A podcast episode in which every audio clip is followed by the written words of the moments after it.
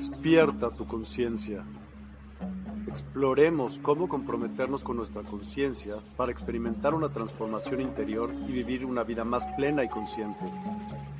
El compromiso con la conciencia comienza viviendo en el presente. Deja de lado las preocupaciones del pasado y las ansiedades del futuro. Enfócate en el aquí y ahora y descubre la belleza y la conexión en cada momento. El desarrollo personal y espiritual es esencial en este camino. Dedica tiempo a conocerte a ti mismo, descubre tus valores, creencias y nutre tu crecimiento interior a través de prácticas como la meditación y la reflexión. Despertarás tu conciencia y experimentarás una transformación profunda. El compromiso con la conciencia no se detiene en nosotros mismos, también implica conectarnos con nuestro entorno y con los demás. Cuidemos y respetemos a la naturaleza, establezcamos relaciones significativas, practiquemos la empatía y la compasión. Juntos podemos construir un mundo más consciente y equilibrado. Únete a nuestra comunidad en Despierta. Participa en nuestros programas en vivo, donde descubrirás enseñanzas inspiradoras, técnicas de meditación y conversaciones reveladoras. Síguenos en nuestras redes sociales para obtener contenido adicional y ser parte de nuestro movimiento de despertar de la conciencia. El compromiso con la conciencia es un viaje personal, pero juntos podemos construir una comunidad consciente y transformadora. Es hora de despertar tu conciencia y marcar la diferencia en tu vida y en el mundo.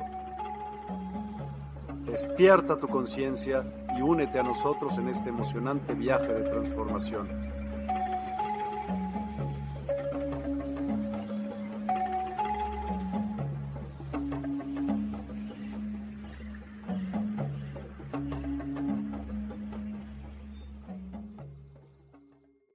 Hola, hola a todos, muy buenas noches, gracias por acompañarnos. Hoy es martes, septiembre 5, y tenemos un programa increíble con Leonardo Flores, que siempre viene a enseñarnos cosas a gran profundidad y con una gran explicación. El día de hoy tenemos el tema de numerología para el hogar con ángeles. Pero antes de dar eh, comienzo a este tema que suena brutalmente padre, queremos dar la bienvenida. ¿Cómo estás, Leonardo? Buenas noches y gracias una vez más por acompañarnos. Eh, muchas gracias a ti, Miguel. un saludo muy especial, muy cordial a todos y cada uno de los videntes, de las personas que se conectan, obviamente, a este, esta importante plataforma que hace tendencia, obviamente, en Internet y que, obviamente, cada día crece como una comunidad sólida, como una comunidad unida y como una comunidad, digamos, con un objetivo común como lo describes bellamente en el video, que es el despertar de la conciencia y el formar esa red de despiertos, por así decirlo, de personas que cada día buscan un contenido diferente en la, web, en la internet, en donde se comparten muchísimas cosas, principalmente con el objetivo de mantenernos dormidos, que no despertemos conciencia y yo diría que también de mantenernos un poco manipulados. Muchísimas gracias de verdad por el espacio y bueno, aquí estamos más que listos y dispuestos a tratar este tema que traje con todo el cariño y con todo el amor para la audiencia de Despierta 832. Muchísimas gracias, Leo. Bienvenido, como te repito. Por favor, ya te la sabes y conoces, eh, siempre eh, presentarse y platicarnos un poquito de quién es Leo, cómo llegó a estos eh, conocimientos, por qué se interesó en fin, adelante, platícanos un poquito acerca de Leo antes de empezar con este maravilloso. Claro que sí, Miguel. Muchísimas gracias. Bueno, Leonardo Flores Quintero, eh, como lo define inclusive el rótulo que aparece en pantalla de ustedes, angeloterapeuta, taroterapeuta. También soy orientador holístico y asesor en Feng La gente me pregunta, pero ¿por qué pones tantas cosas? Porque esas son las cosas a las que principalmente se dedica este servidor en el transcurso del día. Eh, la angeloterapia, pues como una metodología desarrollada e implementada eh, no solamente por la experiencia, el conocimiento adquirido a través, obviamente, de los libros y de los maestros que me han acompañado durante todo este proceso, sino también eh, aplicada a mi propia existencia, a mi propia vida, y tiene que ver precisamente con involucrar en cada uno de los aspectos de mi existencia la presencia, guía y orientación de los ángeles, no solo a través de los oráculos, sino también a través de las canalizaciones y las meditaciones. Eso básicamente definiría el término de angeloterapeuta, es decir, involucro a los ángeles en procesos de sanación emocional.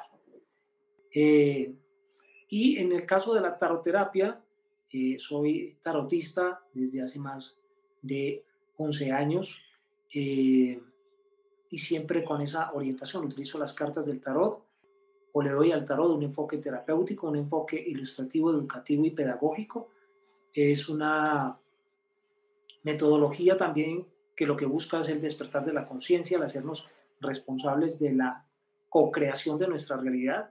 Y en este caso, tanto el tarot como la numerología, como la astrología y como muchas otras técnicas que emplea este servidor, pues sirven divinamente para el propósito. El propósito es hacernos más conscientes y más responsables de la co-creación de nuestra realidad. Eh, en cuanto a la orientación holística, pues un orientador holístico es una persona que cuando eh, establece el primer contacto con, con alguien que va en busca de algún tipo de ayuda, de guía, de orientación, pues determina cuál es el tipo de técnica, metodología o herramienta holística que le puede ayudar a solucionar su necesidad particular. A veces puede ser Reiki, a veces puede ser tarot, otras veces puede ser un ejercicio de canalización, otras veces puede ser levantamiento de una carta astral natal o las terapias modernas que están muy en boga en este momento a, nivel mundial, como lo puede ser unas barras access o como lo puede ser un eh, estudio transgeneracional, etcétera, etcétera. Y en cuanto a la asesoría Feng Shui, pues bueno, soy un estudioso, pues obviamente de la técnica oriental, eh, con amplia experiencia y conocimiento en esta técnica. Y eh, lo que hago sencilla y llanamente es, con consejos prácticos, cuando se trata obviamente de visitar los sitios o de visitar los lugares y darnos cuenta de cómo está organizado y ordenada la energía del entorno, pues es a través de la técnica del Feng Shui es que nosotros hacemos una realineación o reacomodación de los espacios y de los ambientes para que las personas puedan vivir más armónicamente y, obviamente logren, eh, eh, logren acrecentar su potencial y su bienestar, porque el, el enfocado como técnica para mejorar los ambientes y los espacios, lo que produce o el efecto inmediato que produce es ese bienestar y obviamente la capacidad que tienen las personas de mejorar su calidad de vida a través de esta maravillosa técnica. Eh, a grosso modo eso es lo que hace este servidor y obviamente pues con un tema interesantísimo el día de hoy que involucra una parte que me apasiona, aparte de obviamente el estudio y conocimiento de los ángeles como lo es la numerología. ¿Y cómo fue que te gustó llegar a esto? O sea, ¿cómo de repente un día Leonardo o así un día dijo, voy a hacer numerología, tarot? Bueno, la verdad es que, interesante pregunta, Miguel. No sé si de pronto en alguna oportunidad me la... Creo que esa anécdota no, no, no, la, no la habíamos tocado. Bueno, mm, yo me dediqué en mucha parte de mi, de mi vida, no siempre he hecho esto, yo era asesor comercial para una empresa multinacional. Duré en esta empresa como asesor comercial unos 14 años, pero desde muy joven siempre la inquietud fue hacia las ciencias ocultas, hacia el esoterismo, incluso hasta hacia la ufología, digamos que ese fue mi primer contacto con, con el mundo del misterio, por así decirlo. Eh, y me fui interesando en, Los Ángeles, me fui interesando en, figuras religiosas. Jesús es uno de mis grandes referentes y del cual tengo una eh, bibliografía interesante. Y decidí, decidí, finalmente dedicarme al tema de, de, la angeloterapia y el tarot porque están muy ligadas.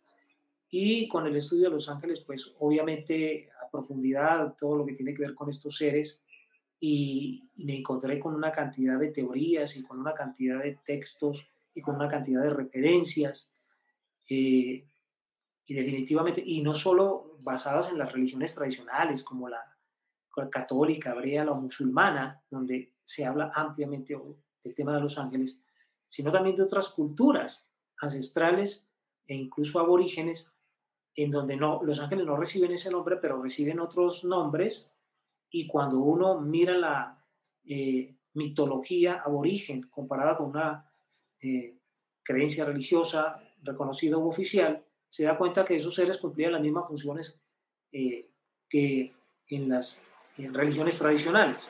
Entonces el tema angélico, que inclusive actualmente hay una polémica alrededor del mundo con, el tema de los ángeles, que daría inclusive hasta para un programa, eh, es una dimensión real, existe. Eh, los ángeles están directamente conectados al propósito de nuestra existencia. la fuente prácticamente que los creó y los ha diseñado obviamente para acompañar la evolución humana a través de esa dimensión espiritual. Y digamos que dentro de la dimensión espiritual angélica pues hay unas, eh, unas reglas propias de ellos. Es una dimensión a la que eh, solo se accede cuando tienes un elevado estado de conciencia y también un elevado, estado de vibración. Y eh, algunas personas dirán que, que, esto no es así, pero lo cierto del caso es que acceder a la dimensión angélica eh, no es complicado, pero tampoco es tan sencillo como, como lo quieren vender o como lo quieren eh, mostrar.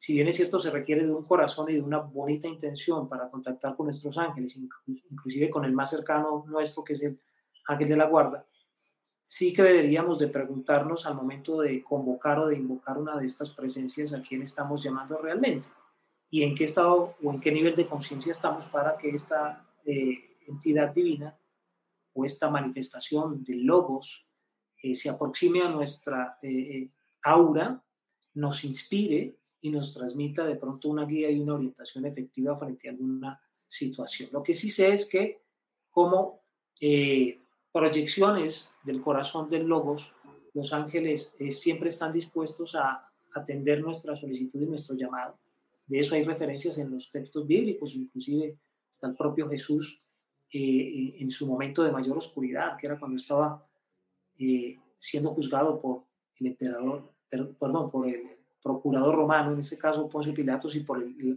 alta casta sacerdotal de esa época. En algún texto bíblico él hace referencia a que con una orden de él bastaba para que los ángeles vinieran y lo sacaran de esa situación.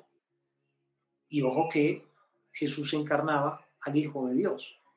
Luego, si los ángeles no existieran o no tuvieran el poder o la potestad o la capacidad de intervenir en nuestra existencia, ni siquiera Jesús se habría molestado en dejar ese testimonio a través de los siglos en los, evangelios. Entonces sí que son importantes y, definitivamente me, me, dejé por esa línea, pero pues no es la única línea exclusiva por la que se ha inclinado este servidor, mi querido Miguel. Qué interesante. Pues, ¿y algún día fuiste como muy religioso? Sí, de hecho tengo, mira, es muy curioso, porque en mi familia, de, digamos, de, una tradición católica, sí. Eh, pero en la actualidad, como han pasado una serie de, obviamente, de cambios y de transformaciones a nivel interno y a nivel de la familia, mi familia hay de todo tipo de creencias. Solo faltan que hayan judíos, musulmanes, eh, y mormones. Ah, Pero hay cristianos, sí, hay cristianos evangélicos, hay eh, católicos, eh, hay eh, testigos de Jehová. Digamos que el más pagano he sido yo. He decidido en libertad elegir en qué quiero creer y en qué no. Y la verdad es que siempre he investigado y siempre he profundizado. Y siempre ando cuestionándome hasta qué punto nos han dicho la verdad, quienes dicen decirnos la verdad, y hasta qué punto, a través de mi propia experiencia personal, gracias a la meditación, gracias a la, oración, poner a prueba pues esas creencias o esas informaciones que nos han legado incluso a través de textos religiosos. Yo recuerdo que en algún momento me leí la Biblia y me leí los Nuevos Testamentos, pero también he leído, por ejemplo, los Evangelios apócrifos, y uno se queda sorprendido de la cantidad de información que la iglesia descartó y que parece irrelevante para la iglesia, pero que para el corazón humano sería valiosísimo, sería interesante conocer. Entonces, no soy de los que estoy con la mente abierta a conocer y a saber, y me he dejado llevar por mi intuición y me he, dejado, me he dejado llevar por mi, por mi corazón, por así decirlo, en temas espirituales, y siempre pidiéndole a mis guías a mis maestros internos que me muestren el camino sin dogmatizar, sin fanatizarme y simplemente con la mente y el corazón abiertos. Qué interesante. Pues no nos tardemos más, vamos a empezar con esto que tú siempre nos traes, que es de veras, aparte de que es súper explícito, es pues tan extenso como debe de ser. La verdad me impacta cómo lo haces y así que me encantaría comenzar con ella. ¿Te parece? Claro que sí, Miguel. Bueno, en algún momento teníamos, y yo se lo quiero comentar a la audiencia, Miguel, si me lo permites, teníamos un tema totalmente diferente programado con Miguel, no lo hemos desechado, lo vamos a, retomar en algún momento, pero me pareció que este era relevante por, por, varias razones. Eh, digamos, a lo largo de, de las diferentes entrevistas y las oportunidades que me ha dado Miguel a través de Despierta 852, hemos hablado y hemos tocado muchos temas de numerología, de numerología práctica en sus bases más profundas, simplemente analizar la energía de los números, etcétera, etcétera. Y nunca hablamos de, de, de, ángeles y este servidor, pues, digamos, es angeloterapeuta. ¿Por qué, ¿Por qué habla de otros temas y nunca toca el tema de los ángeles? Y se da, se da esta oportunidad de vincular precisamente a través de, este tema del día de hoy, numerología para el hogar con ángeles, de involucrar precisamente a estos seres de luz y de que ustedes tengan en cuenta de que en sus hogares o los números que aparecen en el portón de sus hogares, y ya vamos a ir a, porque pues, los números son información y también son energías y son vibración, eh, se pueden identificar estas energías angélicas. Si se conoce la metodología, si se descubre, es obviamente la información en donde está consignada la relación numerológica de estos seres eh, con los números, valga la redundancia, y una vez conociendo esto, pues tú ya puedes identificar más o menos qué tipo de ángeles eh, están en tu casa o, están a disposición de tu casa. Y ojo que lo que vamos a ver el día de hoy no solamente aplica a las casas, sino que también aplica a las oficinas, a las empresas, a los locales comerciales, eh, aplica divinamente para, para, eso. O sea que cuando hablemos el día de hoy acerca de, de, la presencia de los ángeles o de referencias de los ángeles a través de los números o de las letras que aparecen en la nomenclatura de la puerta de tu casa o que identifica la puerta de tu casa, también hablaremos de la nomenclatura que identifica la puerta de tu negocio o la puerta de tu oficina. Es más, si tú trabajas eh, en una empresa y tu cubículo, es decir, tu workplace que llaman, el lugar de trabajo, está numerado, pues ese número está asociado a un ángel. Y tú lo que tienes que preguntarte es, ok, mi lugar de trabajo está asociado a un ángel y yo quiero saber cuál es el ángel asociado a mi lugar de trabajo y al cual a lo mejor yo puedo recurrir para que me vaya muy bien en mi trabajo y para desempeñar muy bien mi labor. Y vamos a analizar, pues, obviamente, de principio a fin una serie de características relacionadas con la numerología asociada a los lugares y a los espacios. Y yo voy a dar la información y voy a dejar obviamente, entre comillas, una tarea para que ustedes hagan porque eh, si bien es cierto, he preparado un temario, he querido abordar este tema desde todos los aspectos posibles y les garantizo que en, una hora dos horas no, no terminaríamos de desarrollarlo si nos metemos de lleno a cada cosa. Pero les dejo la inquietud para que lo investiguen y obviamente para que ustedes hagan el ensayo en, en sus casas y lo comprueben y lo prueben por sí mismos. Que es que la idea también de, del espacio eh, y de la plataforma es que tú también lo hagas por ti mismo, que tú no solamente recibas la información de nosotros, la creas a rajatabla, sino que a mí personalmente cuando se trata de investigar, de desarrollar un tema para ustedes, es que ustedes lo pongan a prueba y que ustedes comprueben por sí mismos si funciona o no funciona para ti, si resuena o no resuena para ti y si definitivamente te involucras en este conocimiento o lo descartas. Que eso es lo bonito de tener conciencia, que tú eliges libremente qué funciona para ti, qué aplica para ti qué. Entonces vamos a por todas, mi querida Miguel. Gracias, muchas gracias de verdad. Y doy una pequeña definición acerca de la nomenclatura. Entonces, si quieren, nos devolvemos un poquitico a la diapositiva inmediatamente anterior. Gracias, Miguel. Y lo que quiero que ustedes sepan es que la nomenclatura, es decir, esos números y esas letras que aparecen en las puertas de los hogares o de las oficinas o de los edificios, eh, determina la vibración numerológica de esos lugares. Uno pensaría que los nombres de un edificio o las letras de una calle o el nombre de una calle no, no tienen ninguna influencia sobre el sitio, sobre el lugar. Pues la nomenclatura es un procedimiento que permite, eh, esto a nivel general, permite determinar sobre el terreno la ubicación de una parcela, de una vivienda, es decir, definir la dirección, por medio de un sistema de mapas y de letreros que indican la numeración y la denominación de las calles y las construcciones. Digamos que esta es la definición de cómo se establece una nomenclatura en cualquier ciudad, en cualquier parte del mundo. Esta es, digamos, la terminología que se utiliza para determinar esos números y esas letras que van a ir en tu puerta eh, de, tu casa o de tu negocio. Ahora sí podemos pasar a la siguiente diapositiva, mi querido Miguel. Por supuesto. Y les he traído, pues obviamente, algunos ejemplos de cómo está asociada esta nomenclatura. Y eso, obviamente, pues vemos esa información en nuestras casas, en nuestras oficinas, pero también lo vemos en las calles. Entonces, los nombres de las avenidas, los nombres de las calles, eh, la numeración que tiene, por ejemplo, una, una vía, en este caso una carrera, etcétera, etcétera. Y aparte de eso, las localidades también tienen unos nombres asociados a esas localidades. Entonces, esa serie de letras y de números vibracionalmente marcan esos sitios y esos lugares, y eso es lo que vamos a estudiar y analizar profundamente en la noche de hoy.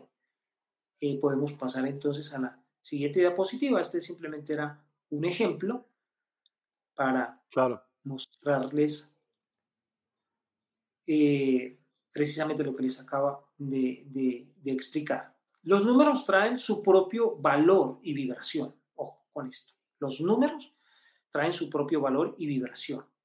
Con los nombres y las letras se debe calcular la equivalencia y la correspondencia. Es decir, una letra está asociada a un número y un nombre completo, pues también la suma de sus letras y de sus consonantes, de sus vocales y de sus consonantes, pues también eh, se puede asociar a, o se le puede poner equivalencia en números y obviamente al final ese nombre eh, nos va a dar una vibración, ¿sí? asociada a ese, a ese nombre, a esas letras que lo componen, a esas vocales y a esas consonantes. Entonces aquí por ejemplo, vemos un ejemplo donde aparece una imagen donde determina calle 54, por ejemplo, y la carrera creo que es la 46, exactamente. Entonces ahí ya, ya vemos que hay una calle que tiene una vibración relacionada con el, número 54 y que la carrera o la avenida está relacionada también con otra vibración que es la 46 o la suma de, esas, de esos dos dígitos. Y en el caso de los nombres, eh, vemos, por ejemplo, en el ejemplo de la imagen, Avenida Vicente Guerrero. Entonces, si logramos determinar el nombre de Vicente Guerrero, lo, podemos extrapolar y le podemos agregar valores numéricos, al final sumamos esa, esos, cada uno esos valores numéricos, como lo vamos a ver obviamente en el ejemplo, y aparte de lo que del nombre de la calle nos va a arrojar la vibración de esa avenida y nos vamos a, vamos a entender. Ahora, el, mismo nombre es bastante sugestivo, por lo menos el apellido, Guerrero. Y cuando hablamos de guerrero es de lucha. Entonces, en esa, en esa avenida debe ocurrir algo más o menos relacionado o marcado con la lucha o con guerrear. Sería interesante mirar el tráfico en esa avenida o qué sucede eh, en esa avenida. Ok. Eh, como Ven, como vimos en el ejemplo anterior, aquí yo hice un ejemplo de cómo más o menos es que se determina obviamente la vibración tanto de una calle como de una carrera. Entonces teníamos en el caso del ejemplo, calle 54, sumamos 5 más 4 nos da 9, por lo tanto la calle 54 tiene una vibración numerológica asociada al 9. ¿Y esto qué significa? En numerología, el 9 es un número que cierra un ciclo el 9 es un número asociado al ser superior, al altruismo. Es un número relacionado también con lo futuro, con lo longevo, eh, pero principalmente con el tema humanitario. Sería muy interesante, por ejemplo, cuando hablamos de humanidad, mirar si de pronto la calle es bastante concurrida. Nos daríamos cuenta que, tanta, que, tanto, que tantos humanos se ven circulando por esa calle. Cuando analizamos la carrera 46, 4 más 6 nos da 10 y por reducción numerológica 1 más 0 nos da 1. Por lo tanto, la carrera 46 tiene una vibración numerológica asociada al número 1. El número 1 en este caso es de los líderes, de los que toman la iniciativa, de los que van a la vanguardia, de los que lideran y obviamente también identificaría a aquellas personas que se caracterizan por querer ser los primeros en todo. Yo pienso que esa podría ser una avenida, desconozco de qué ciudades, pero podría ser una avenida donde se ve bastante concurrencia. Sería importante, pues obviamente, estudiar si esto verdaderamente ocurre o pasa. Esa podría ser una avenida o por lo menos una dirección bastante transitada. Le doy, perdón. Claro que sí, mi querido Miguel. Ok. Entonces, cuando se trata de nombres o letras, establecemos las correspondencias con las tablas numerológicas. Y en este caso yo sí quiero hacer una salvedad, porque hay diferentes tablas numerológicas. Yo voy a entrar a explicar también de dónde es el origen esto de las tablas numerológicas. Y, ya lo vamos a ver incluso más adelante. Hay tablas numerológicas como por ejemplo la que ustedes ven en pantalla, en donde no está incluida la ñ, por ejemplo, que hace parte de nuestro idioma español. Pero hay tablas numerológicas donde está incluida la ñ, para que lo tengan en cuenta. Y muchas veces la ñ comparte, por ejemplo, en los valores numéricos eh, de la tabla el espacio eh, del valor número 5, donde está la n. Pero hay otras tablas numerológicas donde la n se desplaza al siguiente número, es decir, no está en el 5, sino que hace parte de la columna del 6.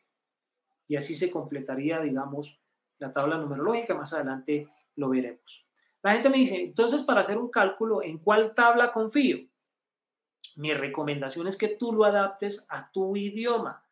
Y entre más rico sea el idioma y entre más este, completo sea el idioma, y, en este caso el idioma español es bastante amplio y bastante completo, pues esa sería mi recomendación. Yo personalmente utilizo la tabla donde se incluye la ñ y eh, con base a esa tabla numerológica es que se hacen los cálculos. Ahora, eh, hicimos el ejemplo, aquí se los quería esquematizar, con el tema de, la avenida Vicente Guerrero y me, di la tarea, porque inclusive si es una avenida, ok, es que la avenida también es un tipo de vía, ¿sí? Y la avenida es diferente de pronto a una, a una carrera, porque la avenida de pronto puede ser más amplia que una carrera, ¿sí? Hay avenidas de tres, cuatro carriles, mientras que una carrera puede ser simplemente un solo carril. Eh, es diferente a una calle, porque una calle es más pequeña, más angosta y solamente delimita un determinado tramo. Y luego analizo todas las, todos los términos. Entonces tú ves ahí avenida, carrera, calle y manzana. Son términos que son importantes tener en cuenta. Entonces ahí vemos que una avenida tiene una vibración, que la carrera tiene una vibración, que la calle tiene una vibración y que la manzana tiene una vibración. Entonces lo que hice escoger las letras de cada una de los, de los nombres, obviamente, de las vías, de avenida, de carrera, de calle y de manzana. Extraje con base en la tabla pitagórica los valores de cada letra. Y en el caso de una avenida, por ejemplo, es muy curioso porque tiene dos tipos de vibraciones. Y, y quiero ser, hacer la claridad aquí. Cuando yo sufro, cuando yo sumo los valores de cada una de las letras, 1 más 4 más 5 más 5 más 9 más 4 más 1, de la palabra avenida, me da 29, 9 más 2 me da 11, que es un número maestro, vibración maestra, pero por reducción numerológica 1 más 1 me da 2. En numerología hay unos numerólogos que reducen los números maestros y otros que no. Yo soy de los que lo reducen porque me interesa saber cuál es la esencia de esa maestría. Y esa, esa avenida en particular lo que nos indicaría es que viene a enseñarnos algo, viene a conectarnos con algo. Y digamos que cuando uno se enfrenta a una avenida, eh, que son generalmente vías muy amplias, uno experimenta una sensación muy profunda. Algunos sentirán miedo o incertidumbre al momento de cruzar una avenida. porque pues al ser tan amplia no, no saben de qué lado vienen los vehículos o cuál es el sentido de la circulación. Entonces se toman las más altas precauciones al momento de cruzar una avenida. Y es muy curioso, porque ese 2 está relacionado con la intuición, es decir, con ser intuitivos a la hora de transitar. Una carrera. Entonces cojo la palabra carrera y sumo los valores de las letras de la palabra carrera. 3 más 1 más 9 más 9 más 5 más 9 más 1 me da 37. 3 más 7 me da 10 y 1 más 0 me da 1. Y es muy curioso porque está relacionado con el número de liderazgo o con el número donde, donde hay, que, hay que ser pionero, dar el primer paso. Y generalmente sobre las carreras es que obviamente los vehículos transitan por, todo, por todas las vías, avenidas, calles y carreras, pero yo lo que les quiero reflexionar es a, lo siguiente. Cuando tú vas en una avenida, la velocidad es una. Cuando tú vas en una carrera, la velocidad es otra. Y cuando tú te metes por una calle, la velocidad es otra. Entonces, si hablamos de transitar en una avenida que tiene tres, cuatro carriles, tú vas digamos que con la plena velocidad del, carro puedes ir a una muy buena velocidad dentro del carro. Cuando ya te metes a una carrera, es decir, a una vía donde es más reducido el espacio, tú disminuyes la velocidad porque hay otros vehículos que comparten esa sola carrera. Cuando te metes a una calle todavía reduces más la velocidad porque ahí transitan personas y te puedes encontrar con otro tipo de tráfico. Entonces es muy chistoso. Por ejemplo, en el caso de la calle, también la misma frase, las letras que lo componen. 3 más 1 más 3 más 3 más 5 me da 15 y 1 más 5 me da 6. Y, y en la calle es, es, muy curioso porque el 6 está asociado, digamos, a, a la familia, a la comunidad, eh, al trabajo y, y como al hogar. Es decir, como a la confraternidad, es decir, a la relación con otros ese, número 6 o a la interacción con otros. Y en la calle generalmente, por lo menos uno puede detectar en, en, la cultura popular, que en la calle generalmente los vecinos se reunían para, para celebrar algo. La gente sale a las calles, por ejemplo, para apreciar, eh, en el caso de Estados Unidos, en el 4 de julio la gente sale a las calles para apreciar los juegos pirotécnicos, pero también en la calle se reúnen socialmente. Entonces, si yo miro lo que representa la palabra calle, representa interacción social. Y ese 6 está muy asociado o numerológicamente a lo, que, a lo que sucede en una calle, a esa interacción social y a la familia. En mi, en mi país, por ejemplo, en determinadas épocas del año, las personas se reúnen en la calle para celebrar algo y cierran la calle y arman su, como se dice popularmente, su guachapita o su rumba o su fiesta en la calle. Entonces, es muy social lo que sucede en la calle. Es muy social. Y ese 6, la vibración del 6 está muy asociado a eso, a la sociabilidad que tienes o a la interacción social que tienes con otros. Y vamos con el tema de manzana, que también es un término, digamos, eh, muy común en algunos países y, asociamos manzana como en otros países le llaman cuadra, y es decir, al número de casas que hay en un determinado sector. También asociado a manzana está otro, otro término que es bloque. Es decir, en un bloque pueden haber unas cinco casas, en una manzana también pueden haber unas cinco casas, etcétera, etcétera. Entonces el término bloque, manzana o cuadra están relacionados entre sí, pero en este caso yo quise utilizar el término manzana. Y si miramos las letras que componen la palabra manzana y les agregamos obviamente sus valores numerológicos, 4 más 1 más 5 más 8 más 1 más 5 más 1 me da 25 y 2 más 5 me da 7.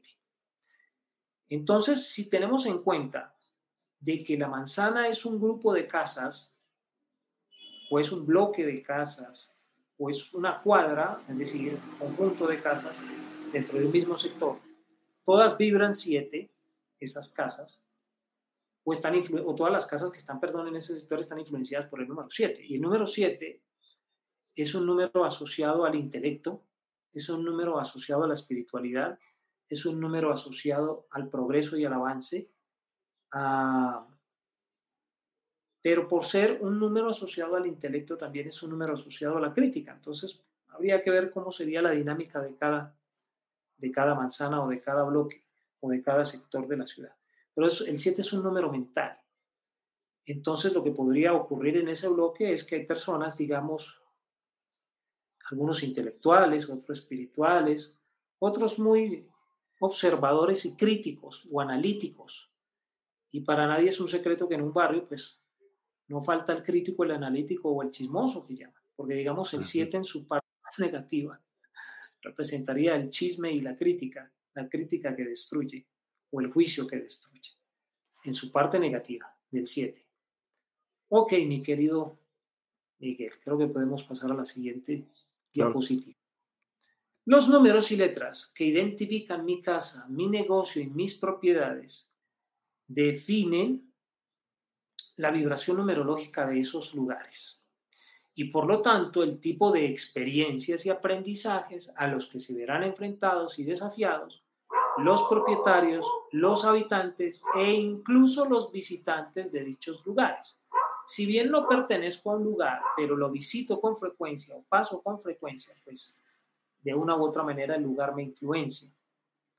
Eh, es, es, eh, es, ridículo pensar que si yo hago una visita a un sitio yo no voy a, a sufrir algún tipo de experiencia o que el sitio no me puede transmitir algún tipo de experiencia. No es lo mismo transitar por una calle, por una avenida, por un sitio que ya conoces, a hacerlo en un lugar totalmente que no conoces. Es como la primera vez que vas a un bosque y nunca has ido, pues te sientes maravillado con el lugar y todo para ti, tu cerebro se siente eh, muy estimulado y, en estado atento y en estado alerta porque estás conociendo, estás descubriendo lo nuevo que llega. Lo mismo sucede cuando nos invitan a una casa o a un sitio o vamos a una dirección a la cual nunca hemos ido pues nuestro cuerpo se adapta y recibe esa información y en contraposición eh, nuestro cuerpo como que se pone a la defensiva porque lo que intenta nuestro cuerpo es adaptarse al nuevo entorno y entender el sentido, pues obviamente del lugar y de las personas que están allí. He puesto una nota al pie de esta diapositiva en la que les explico a las personas que las fichas de catastro y títulos de pertenencia o propiedad son la identificación vibracional del terreno, de la casa o de la localidad. Es decir, esos títulos de propiedad son los que finalmente definen la vibración, yo lo digo así, la vibración real de un lugar. Y también son importantes en un estudio numerológico porque por lo menos eh, eso, eh, eh, ese título de propiedad lo que dice es, esta es la vibración que le pertenece a esta familia o le pertenece a este propietario y por lo tanto el propietario está directamente vinculado y relacionado con esa vibración por, por vínculo de pertenencia. Entonces, para nadie es un secreto que la tenencia de ciertos lugares o de ciertos terrenos, y eso hay testimonios grandísimos inclusive, puede ser afortunado, puede ser desafortunado. Y muchas veces en los, los, números que aparecen en los títulos de propiedad que definen verdaderamente la vibración real de la casa, eh, marca prácticamente que el destino del propietario con esa propiedad o lo que el propietario va a recibir de esa propiedad, el tipo de experiencias que va a tener en esa propiedad. Eso está en los números de registro de propiedad o del catastro y eso lo asigna obviamente pues el Estado o el gobierno donde la persona está. Entonces, las personas que tengan el acceso a sus documentos, a sus escrituras, a sus títulos de propiedad, me encantaría que miraran cuál es el número de ese título que les asignó el Estado o el gobierno. Ustedes hacen las sumas, que son más de, qué sé yo, tres, cuatro dígitos, suman dígito por dígito, al final, si les da un número superior a dos dígitos, lo reducen hasta que se quede en un solo dígito, y ese solo dígito identifica el tipo de experiencias y el tipo de, de situaciones, la vibración del terreno o del lugar o de la propiedad. Esa es la vibración real. Ahora, yo quiero hacer un pequeño paréntesis aquí, mi querido Miguel. Porque resulta que una cosa es que el, digamos, el, Estado te asigne un título de propiedad, pero también hay que entender que las propiedades, eh, digamos, tienen como una especie de, fecha de nacimiento. Entonces tú puedes ser el propietario de una propiedad, pero no irte a vivir en, ella o tener planeado irte a vivir a la propiedad o ocupar la propiedad en determinada fecha. Entonces, solo hasta que ocupes esa propiedad es que se da como el nacimiento de la eh, vibración o, o el asentamiento de esa energía en dicho lugar. Entonces, digamos, compraste una casa, un apartamento, un terreno. Efectivamente, el Estado te entrega el documento de propiedad, tú quedas con ese documento de propiedad, pero tú todavía no vas a ir ni al apartamento, ni a la casa, ni al terreno. Solo cuando tu energía empiece a habitar en esos sitios es que realmente nace el proceso eh, del hogar o de, la presencia en ese sitio. Y curiosamente hay personas, por ejemplo, que tienen la fecha y la hora exacta en la que ocuparon sus inmuebles o en la que ocuparon oficialmente su terreno. Lo mismo sucede con, con los locales comerciales o con los negocios. Cuando una persona sabe exactamente cuándo arrancó, por ejemplo, su empresa, en qué día, a qué hora y en qué fecha.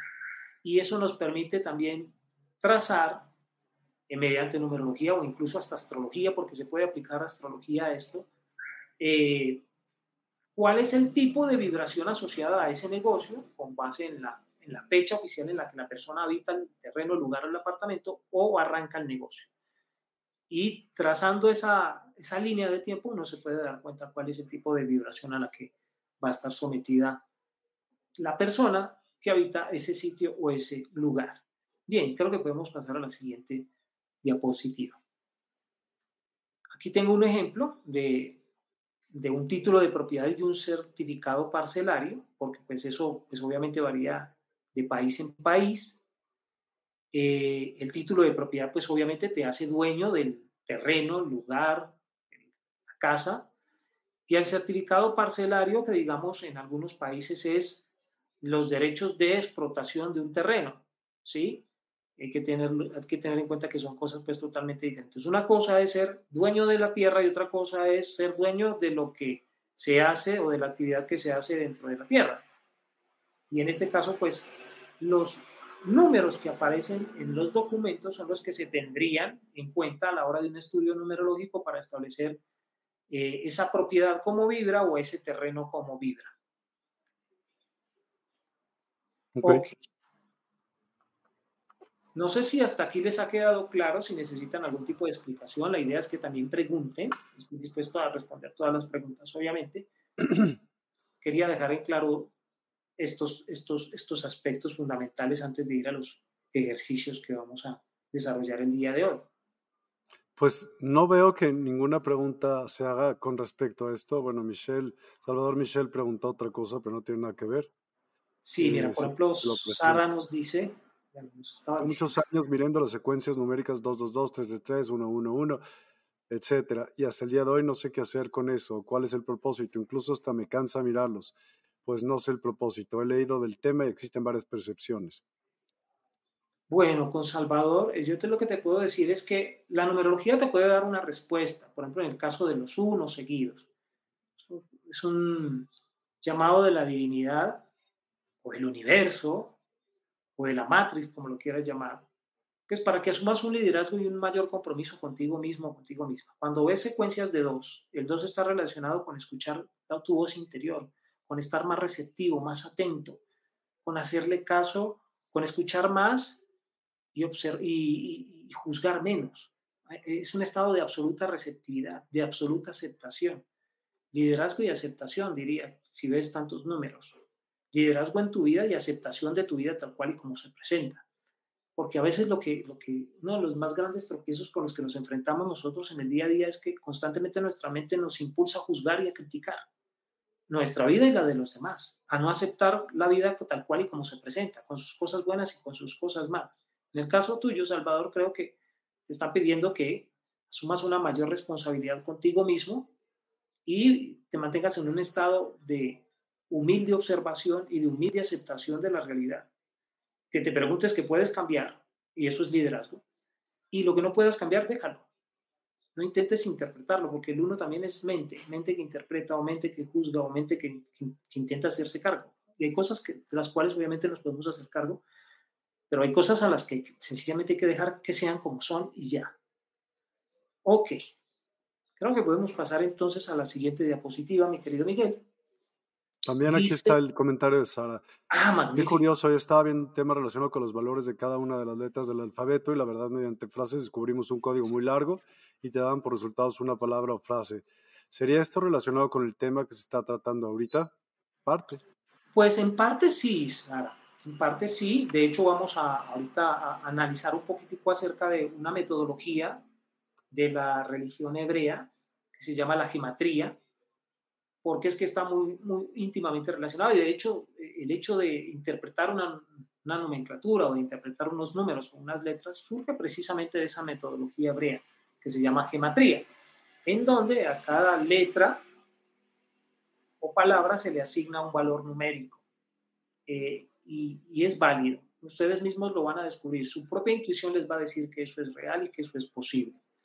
Bueno, eh, en esta diapositiva, para el ejercicio numerológico propuesto para el día de hoy, solo nos enfocaremos en la nomenclatura que identifica la ubicación de la propiedad. O sea, no vamos a analizar eh, los títulos de propiedad, pero ustedes con base, al final les voy a dar un dossier, al final de esta presentación, yo creo que Miguel tuvo la oportunidad de verla y está súper completa, lo dijo al principio.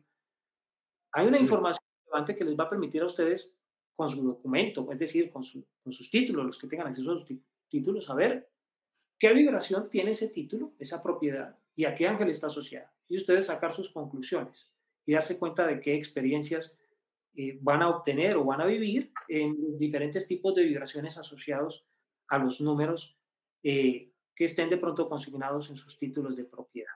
Pero en este caso nos vamos a enfocar, porque el ejercicio está diseñado para eso, por temas de tiempo, a analizar la nomenclatura que mm, identifica la ubicación de la propiedad, es decir, al número que aparece en la puerta de tu casa o de tu negocio. ¿Sí? Sí. Vale. ¿Qué hacemos? Eh, ya puedes pasar a la siguiente. Yo puse una nota ah. ahí abajo donde decía que la violación real la da el título de... Dice Lulú, me parece impresionante ver que la numerología aplicada a nuestra casa o sitio de trabajo tenga esa influencia en nuestra vida. Ahora todo tiene más sentido no, y le quiero decir a Lulu que inclusive, mira, nuestros vehículos, los autos y las motocicletas tienen letras y tienen números. Y tú te transportas todo el tiempo en, tus autos, en tus vehículos. Entonces ahí también hay, unos, hay, una información numérica, numerológica asociada. Y eso también les va a permitir, les garantizo que con este ejercicio ustedes también van a poder identificar, por ejemplo, qué angelitos están los acompañan en sus viajes, ya sea en motocicleta o en auto. Y eso va a ser chévere, va a ser importante saber, ok, voy acompañado, no estoy solo. No voy solamente con mi familia física, sino que también voy con mi familia espiritual, voy protegido. Y eso es interesante.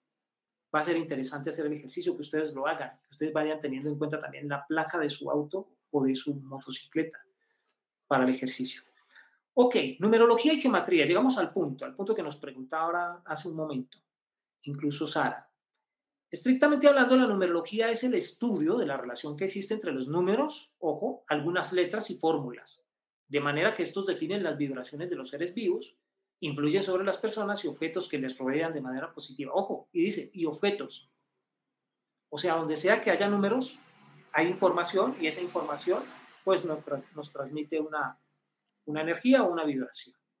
La gematría es el estudio o el método que asigna un valor numérico a cada palabra o expresión, una metatesis, es decir, alteración del orden de las letras en una palabra, que depende del hecho de que cada carácter en hebreo tiene... Mm,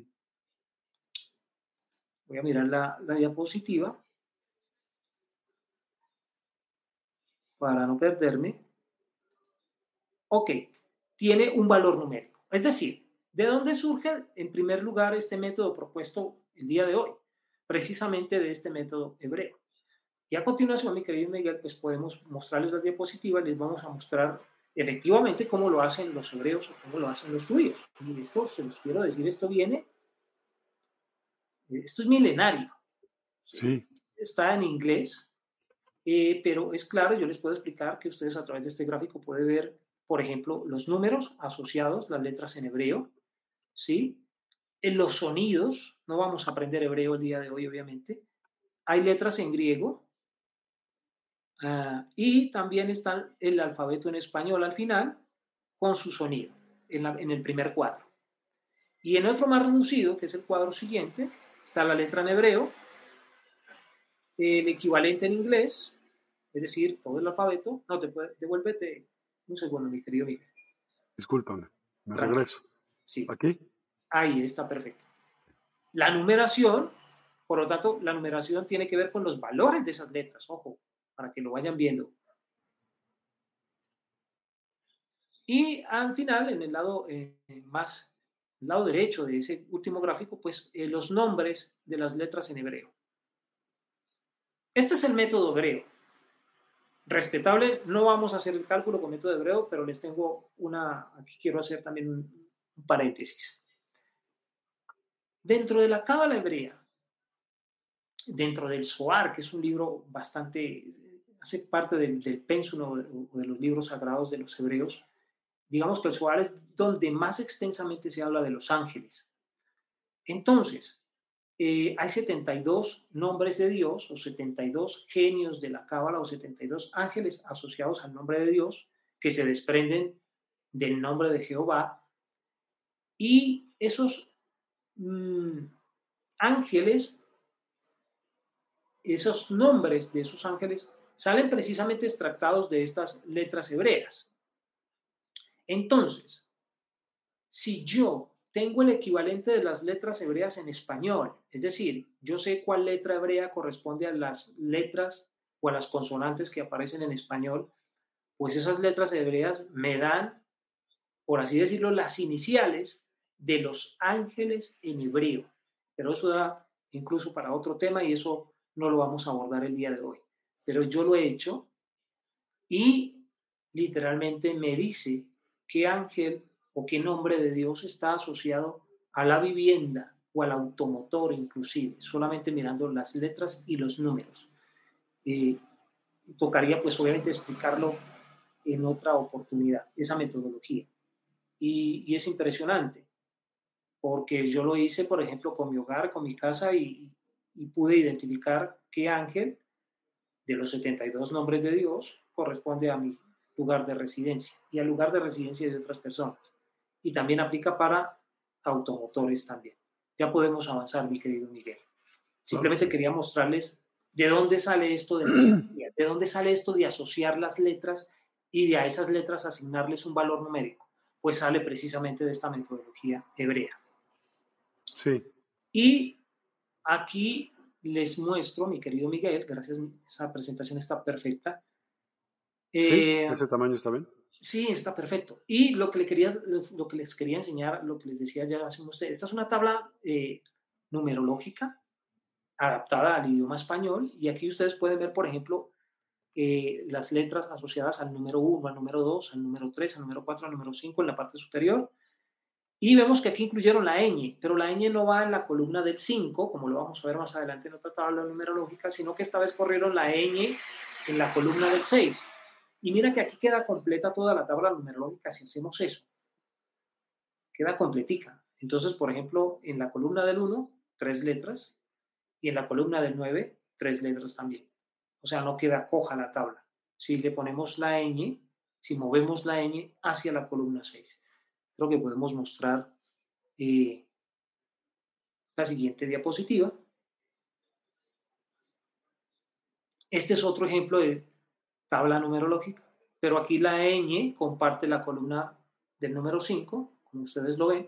Esta es una tabla numerológica muy... Es que, mira, la tabla pitagórica es curioso, se ha ido modernizando. Y yo por eso muchas veces eh, no me tomo tan a pecho los cálculos que hacen algunos numerólogos. Entonces yo todo el tiempo trato de estar como a la vanguardia y, y obviamente tomar con pinzas este tema y este asunto. a veces uno entiende por qué un numerólogo te dice una cosa y otro numerólogo te dice otra. Y es que aquí depende cuál es el método que empleó y obviamente cuál es la tabla que empleó incluso hasta para hacer tu cálculo numerológico. Entonces es, es bien complejo. ¿Por qué? Porque si de pronto dentro del cálculo numerológico yo ubico la ñ, que es muy de nuestro idioma español, en la columna del 5, o sea, a la ñ le agrego el valor 5, pero resulta que otro numerólogo como lo mostramos en la tabla inmediatamente anterior, no le otorgó la posición del 5, sino del 6, entonces ya estamos hablando de una diferencia de un dígito en el cálculo numerológico. Y eso lo cambia todo, eso cambia toda la vibración. Sí. Es increíble. Hay un tema que yo no lo he mencionado acá, pero que los quiero mencionar a ustedes porque sucede en la vida real. Alguien una vez me preguntó, bueno, Leonardo, ¿y qué pasaría si yo cambiara mi nombre? Estás en toda tu libertad y todo tu derecho de cambiar tu nombre, pero alteras energéticamente toda tu existencia. Por eso sería muy importante que al momento de ustedes calcular el valor numerológico de sus nombres, tuvieran en cuenta realmente ese número que representa para sus vidas. Eh, hay quienes, por ejemplo, eso sería como hacer una trampa al destino, porque hay personas, por ejemplo, que se buscan nombres que vibracionalmente les potencien ciertas cosas, porque hay números, por ejemplo, directamente asociados a lo material, a, la prosperidad y a la abundancia. Pero recordemos que nuestro nombre, entre otras cosas, eh, tiene una connotación bastante profunda en el sentido de que eh, prácticamente la madre es la que nos transmite ese sonido desde el vientre. Al renunciar a nuestro nombre, por lo que nuestra madre nos transmite a través de nuestro vientre, estaríamos yendo en contra de nuestro destino y tarde o temprano ese destino nos pasaría factura. Eso es simplemente una teoría y se los dejo ahí para no andar. Pero alguien me preguntó, bueno, ¿qué pasaría si yo cambiara mi nombre? Pues al cambiar el valor numérico de tu nombre, cambiarías eh, literalmente tu destino y tu energía. Eh, la verdad es un riesgo y la gente puede más equivocarse que acertar. Entonces yo les recomendaría que a la hora de que piensen hacer eso, se asesoren bien, consulten bien para que no vayan a equivocarse, porque es afectar radicalmente tu vibración. Ok, creo que podemos pasar a la siguiente diapositiva y aquí vemos entonces ya eh, el digamos, la hoja de ruta, la brújula con la que vamos a trabajar el día de hoy este tema. Hablemos de los arcángeles. Hoy vamos a identificar arcángeles, no vamos a, hablar de ángeles el día de hoy. Lo dejo para un próximo eh, masterclass o para otra próxima charla con Miguel, porque estaríamos hablando de 72, no de, no de 17 conocidos o reconocidos acá, por lo menos en la tradición moderna de lo que acepta o no el Zohar y lo que acepta también la metafísica moderna. Les quiero recordar que aquí los ángeles, los arcángeles, perdón, están ordenados eh, por rayos, pero también por sus vibraciones. Y hoy vamos a tener en cuenta no los rayos a los que pertenecen, sino a las vibraciones asociadas a ellos como arcángeles. No a los rayos en los que actúan, sino a sus vibraciones. Ok, entonces se van a dar cuenta de que hay un arcángel, por ejemplo, que pertenece a un rayo, pero que su vibración no es la de ese rayo. Una cosa es estar dentro del rayo y otra cosa es vibrar dentro del el rayo. Y aquí no ocurre eso para que lo tengan presente. Aquí, aquí esa regla se traspola. No, lo, no, no van a haber concordancias para que no vayan a pensar, por ejemplo, que Jofiel vibra dos, sabiendo que está en el segundo rayo, porque está en el segundo rayo. No o que eh, Zadkiel, por ejemplo, no vibra sino siete, porque está en el séptimo rayo. No, él también vibra en el nueve, por ejemplo. Lo que pasa es que en el nueve recibe apoyo. Lo mismo Uriel. Uriel vibra en el cuatro, pero también vibra en el ocho, sino que ahí tiene apoyo de otro. Eh, entonces, y eso lo vamos a ver precisamente el día de hoy. Entonces aquí vemos un cuadro en donde ustedes van a apreciar los arcángeles, en este caso Miguel, eh, cuyo día es el día domingo. Eh, aquí estaríamos hablando del primer rayo, sería coincidente. Y por lo tanto Miguel está asociado a la energía del número 1, del número 10, del número 19 y del número 28. Y de todo lo que sumado de 1, de todos los dígitos que sumados de 1. Arcángel Jofiel, si bien pertenece al segundo rayo, eh, cuyo día es el lunes, la energía de Jofiel está asociada al número 5 y a todos los números relacionados o que sumados entre sí den 5. El arcángel Chamuel pertenece al eh, tercer rayo. ¿sí? pero su energía está asociada al número 2. El día de él es el martes. Por lo tanto, la vibración de Chamuel está representada en todos los números que sumados den 2. Entonces están el 2, en el 11, en el 20, en el 29, etcétera, etcétera. Arcángel Gabriel eh, pertenece al cuarto rayo, pero su energía está asociada al número 3 y a todos los dígitos o números que sumados entre sí den 3, o que al final por reducción numerológica nos den 3. Arcángel Rafael, quinto rayo, pero su energía, su vibración está asociada al número 6 y a todos los números que sumados entre sí por reducción numerológica nos den 6 al final. Arcángel Uriel, eh, sexto rayo, pero su energía vibracional está asociada al número 4 y al número 8, al 4 y al 8. Al 4 para dar soporte, base, y al 8 para expandir y multiplicar. Y él recibe ayuda en el 8. Y ya vamos a ver también el, el arcángel que le ayuda en el 8. Eh, entonces está asociado al 4 y a todos los números cuya cifra al ser sumada por reducción numerológica de 4 y al 8 y a todos los números relacionados con el número que por reducción numerológica nos dé 8. Y en el caso del arcángel Zadkiel está asociado, que es el séptimo rayo, está asociado al 7, pero también al 9, ¿sí? Numerológicamente. Entonces, todos los números que sumados entre sí den 7, por reducción numerológica, o todos los números que sumados entre sí por reducción numerológica nos den 9. Ok, y vamos al siguiente cuadro. Perdóname que tuve un tema aquí para No te preocupes. Pero ya. Exacto. Y ahí lo vemos perfectamente. Entonces, una cosa es, y, eso era lo que yo les quería explicar. Una cosa es que ellos estén asociados a un rayo y otra cosa es que estén asociados a una vibración. Y no son coincidentes. En el caso de Miguel y de Santiago, de pronto sí, pero los otros no.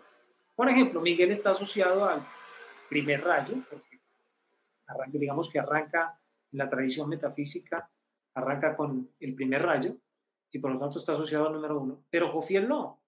Jofiel está asociado a la vibración numérica 5. Chamuel pertenece al tercer rayo, pero su vibración numerológica está asociada al 2. El arcángel Gabriel está asociado al cuarto rayo, pero su vibración numerológica eh, tiene que ver con el 3. Rafael pertenece al quinto rayo y está asociado a la vibración del número 6. Y Uriel está asociado al sexto rayo, sí, pero su vibración pertenece al número 4 y el número 8. Y Zadkiel, que también ahí habría una correspondencia, sería eh, uno de los que también coincide coincidencialmente, junto con Miguel, que sí está en el séptimo rayo, y está asociada a su vibración al número 7, pero también está asociada al 9, para que lo tengamos presente y es en base a estas tablas que vamos a hacer el ejercicio del día de hoy, con nuestros conejillos de indias, gente muy querida que voluntariamente, pues obviamente nos concedió eh, la información que solicitamos en este momento, que era los números de las puertas de sus casas, y vamos a ver pues obviamente diferentes ejemplos para que ustedes puedan hacer el ejercicio en casa y puedan saber eh, mediante esa nomenclatura, qué arcángel eh, está asociado a esa vibración de esa casa. Y obviamente pues yo daré al final una serie de tips y de recomendaciones, pues obviamente para que ustedes puedan eh, conectar con ellos e invitarlos a ese hogar, e invitarlos a que obviamente manifiesten milagros en la vida de ustedes o por lo menos brinden compañía o por lo menos se hagan presentes en los diferentes procesos que ustedes como seres humanos obviamente eh, viven y, y, afrontan, por así decirlo, en su día a día. Ahora sí hay algunas preguntas, te las voy a poner, ¿sí? Claro que sí. Eh, uf, bueno, ahí te va. Ingeniero Tera Hernández, ¿por qué no hay cero? Ok, en el cero, el cero no está descrito dentro de la teoría de los, de los eh, siete arcángeles o de los siete rayos. Sí tengo incluido el cero en, otra, en otro tipo de metodología asociado a otro tipo de estudio. No lo traje el día de hoy porque este es el más sencillo, el más expedito y el más complejo, pero yo te puedo decir que el cero, mira, el cero en numerología representa a Dios, lo no manifestado. O sea que mm, si dentro de tu nomenclatura aparece el cero, de plano debes darte cuenta de que es la presencia de Dios la que está ahí, lo no manifestado, lo no manifiesto. Ahora, asociado a la numerología de los ángeles, curiosamente, tengo una metodología en donde el cero representa al arcángel Metatron, pero lo representa más por eh, una asociación directa relacionada con la cábala hebrea que, que por otra cosa. Pero en numerología el cero representa la divinidad, lo no manifestado. Entonces, para que lo tengas presente. Si dentro de tu numerología, y ahorita lo vamos a ver inclusive, dentro de los números que identifican tu portón hay un cero, Dios está ahí. La divinidad en toda su potencialidad, el campo de todas las potencialidades está ahí.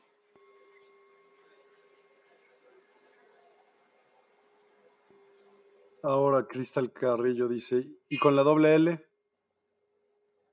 Bueno, eh, la doble L no, no, no, digamos, no es una, no es una, una letra en sí.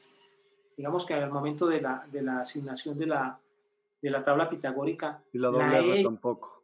exactamente. No tienen esa. La doble R. Por Y si nos hemos puesto un nombre espiritual, tendríamos que sacar las numerologías, en mi caso, del nombre occidental y del espiritual. Es hermosa esa pregunta. Es hermosa esa pregunta. Mira, por curiosidad yo lo haría, solo por curiosidad, pero yo te quiero dejar en claro algo. Los nombres espirituales ya tienen su vibración, eh, digamos, eh, establecida por las dimensiones superiores. Entonces, en el caso tuyo, que veo que tu nombre es inclusive de, la tradición de pronto, este, no sé si maya o azteca, ¿sí? Ya tienen un significado y están asociados a un, a un significado profundo.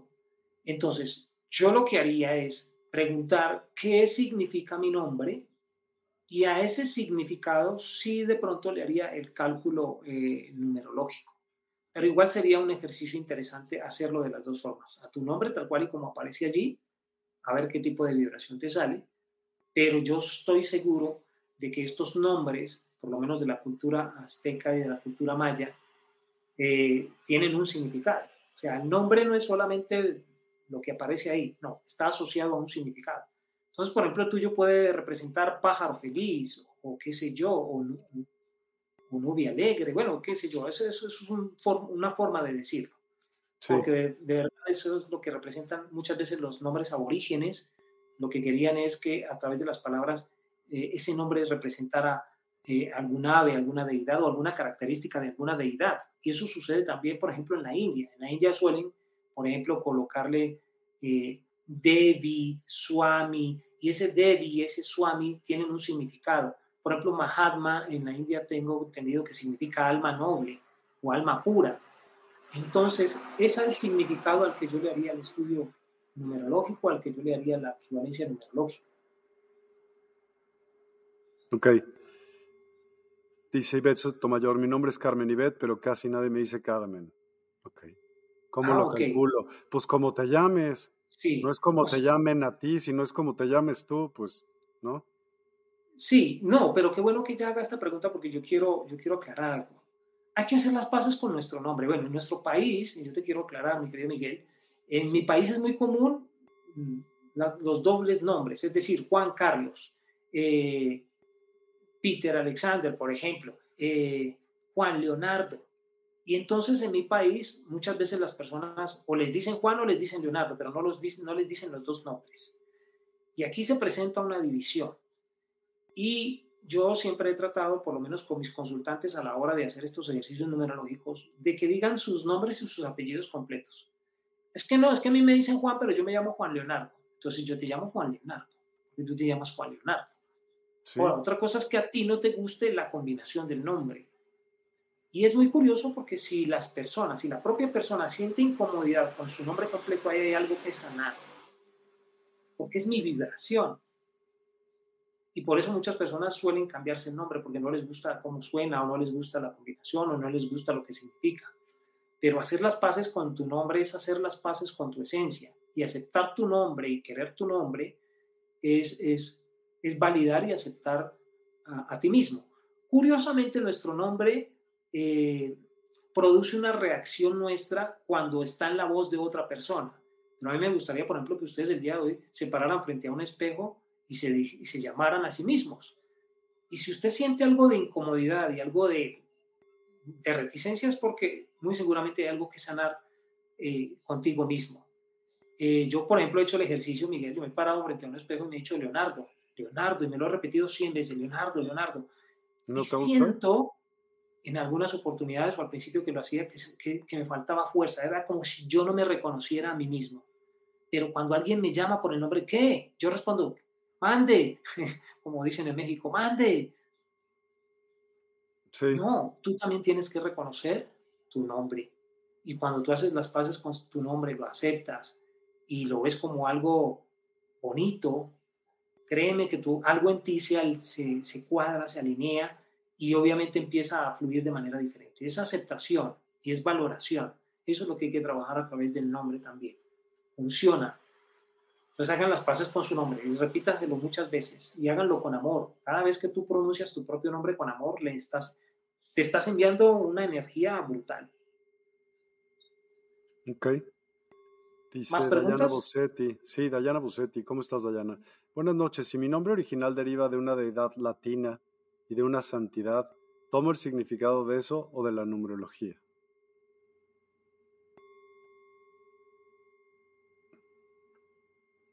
Se fue la señal.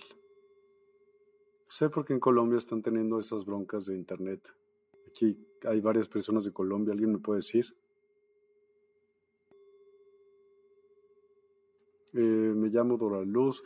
Mira, lo que yo te diría, Dayana, es que veas ambos y tienes otro significado. O sea, lo que te está diciendo Leonardo es por numerología y, si, y ahí puedes obtener más información de tu nombre se llama gematría.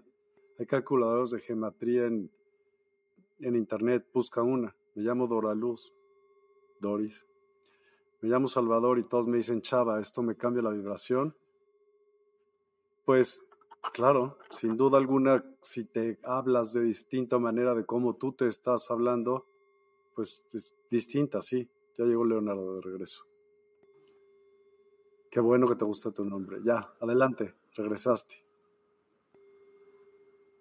Leonardo, ¿me escuchas? Hola, hola. Escúchale. Sí, totalmente. Es padrísimo que, que te guste tu nombre. Se congeló. Sí, se congeló. Ya, Leonardo, ¿estás ahí? Sí. Trajes del oficio son cosas. Ojalá pudiésemos controlar o tener el control del servicio de Internet. Es complejo. Es complejo. No pasa nada, estamos en vivo. No sé si habían, algunas preguntas, pero nos preguntaban eh, con el caso de Diana. Diana está asociada a una, deidad latina. Diana. Exactamente, la diosa Diana, o Artemisa, creo que era el nombre, la cazadora. Bueno, es que, mira, el mismo nombre te transmite algo. Me encantaría que hicieras el ejercicio, es decir, no solo lo que significa, sino nuevamente el nombre castizo como tal. Entonces, pero tiene mucho que aportarte, y más cuando son nombres de deidades.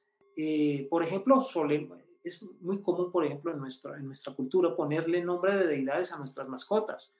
Entonces es muy curioso porque he visto que a ciertos eh, perritos o gatitos les ponen Zeus o Júpiter.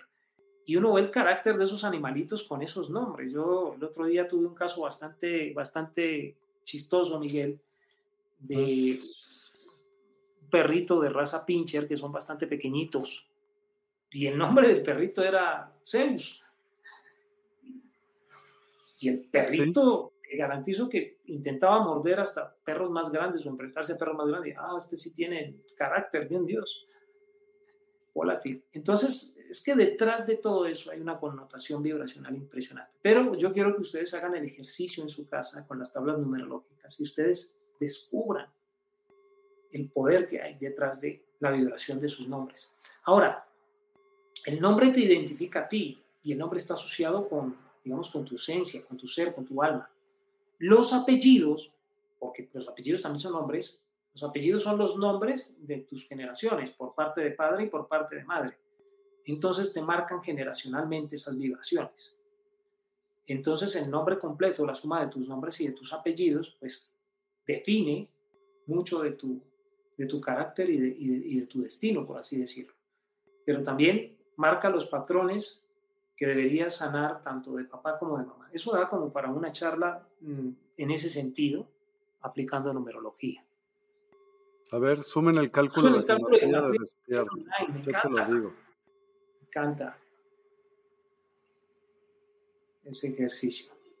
No sé si Miguel lo, lo va a realizar. Te lo hago, pero con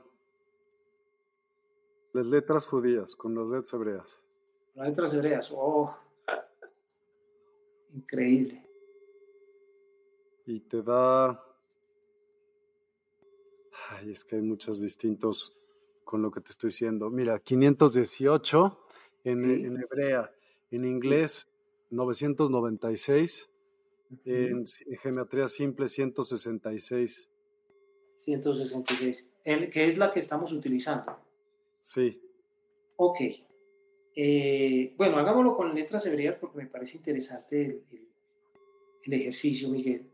En letras hebreas, repíteme, ¿cuánto da? 518.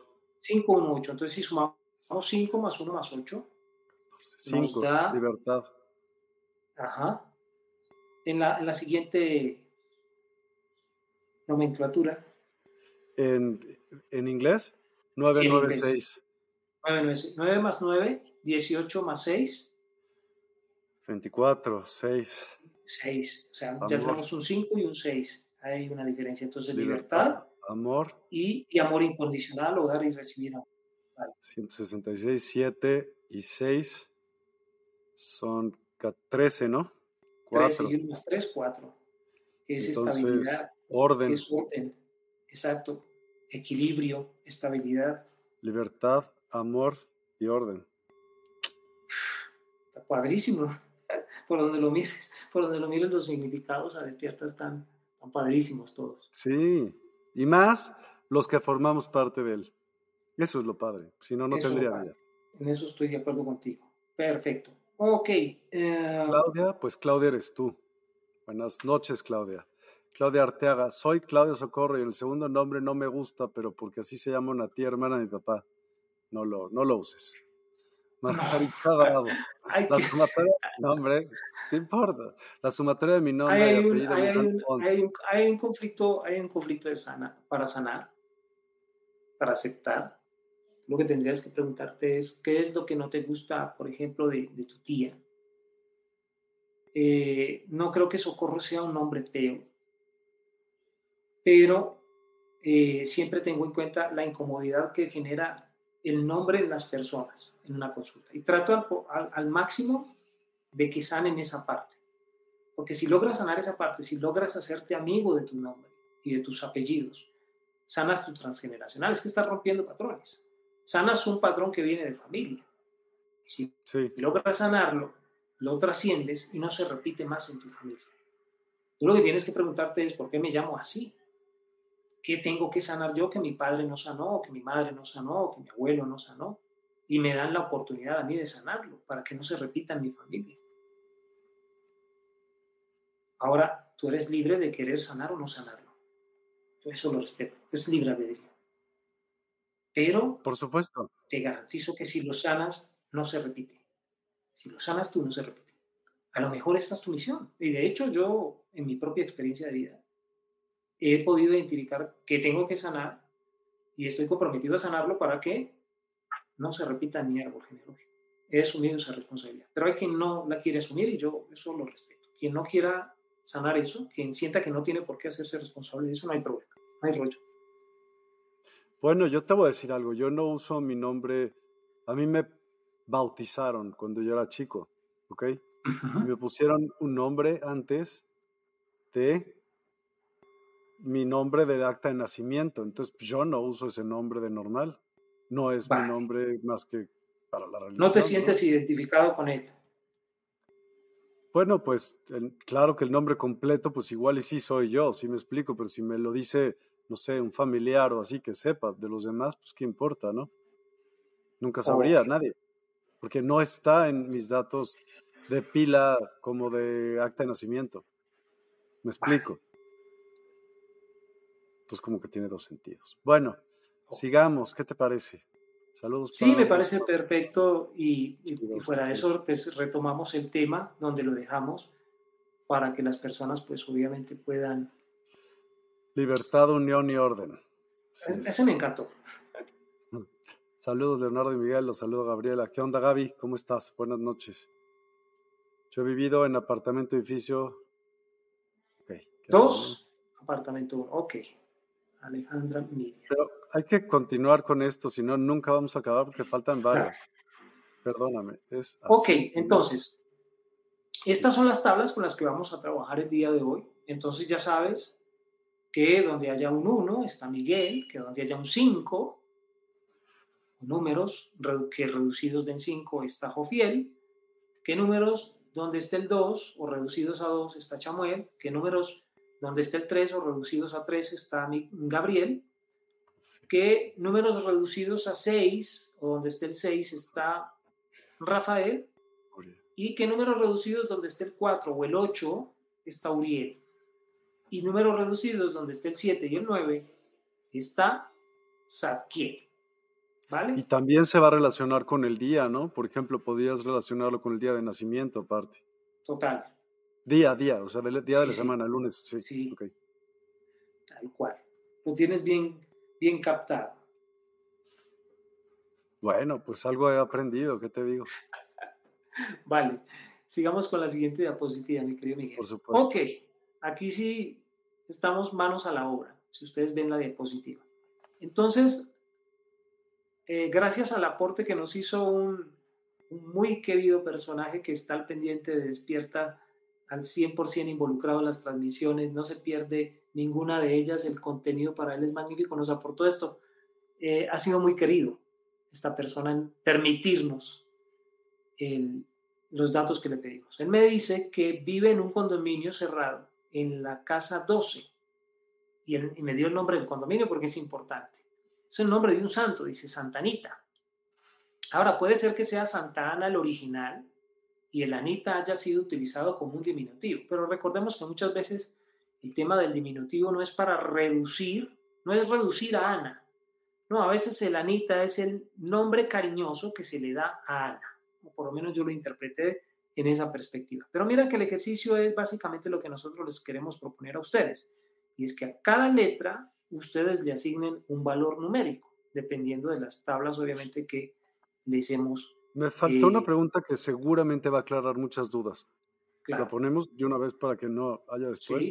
Claudia Vega, una numeróloga nos decía que la letra Y tiene la vibración de la letra I latina y le pone el número de esta última, pero según veo en la tabla del número es diferente. Por lo tanto, el hecho de que unos numerólogos usen la tabla de una forma y otros de otra, con la N y la ñ juntas o separadas, cambia sin duda el resultado de ciertos nombres, etcétera. Por tanto, ¿cuál sería el método correcto? ¿O consideramos el número resultante que nos vibren más? Ay, ella me encantó, porque ya dio la respuesta. Yo generalmente soy intuitivo, yo me dejo llevar por mi intuición y yo soy el que elijo cuál tabla aplica. A mí, por ejemplo, me encanta la que, la que es incluyente, porque es que mira que también en algún momento intentaron sacar la ñ de nuestro idioma español, ¿te acuerdas? Sí. Eh, y es muy curioso, yo tengo un computador Mac, obviamente los Mac, eh, la compañía es americana, norteamericana, entonces están diseñados al idioma inglés. Y para yo poder digitar la ñ tengo que hacer una presión durante unos segundos para que aparezca en la N. Pero es nuestro idioma y nosotros tenemos que adaptarnos a nuestro idioma. Y yo generalmente ocupo la tabla numerológica donde se incluye la ñ. Ahora, yo te sugeriría que la incluyeras este, o que utilizaras la tabla numerológica como referencia en la que se separa la n de la ñ, es decir, que no están en, la misma, en el mismo valor numérico, sino que está en el siguiente valor numérico. Ok, entonces mira, Santanita está compuesto por el 1 más 1 más 5 más 2 más 1 más 1 más 5 más 9 más 2 más 1. ¿Sí? Ahora quiero que hagamos un ejercicio, Miguel. ¿Qué te parece si me ayudas? Mayormente uno mira en el nombre de Santa Anita que aparece varias veces el 1. ¿Cuántas veces aparece el 1, Miguel? 1, 2, 3, 4, 5 veces. O sea, la presencia de Miguel está ahí, si nos, si nos ceñimos a la tabla. Cinco veces Miguel. ¿Cuántas veces está Jofiel? Dos veces en el 5. ¿Cuántas veces está Chamuel? Está una vez. ¿Y cuántas veces está Zadkiel? Está una vez en el 9. Entonces, es curioso. Ahí, ahí, podemos identificar solo los valores numéricos de las letras y las consonantes, la presencia de estos ángeles. Miguel, Jofiel, Chamuel y Zadkiel. Cuando hacemos la reducción numerológica, mira que la suma de todos esos dígitos nos da 28, 2 más 8 nos da 10 y 1 más 0 nos da 1. Y mayormente quien hace presencia en el nombre de Santa Anita, ¿quién es? Miguel. Miguel. Exactamente. Es muy curioso.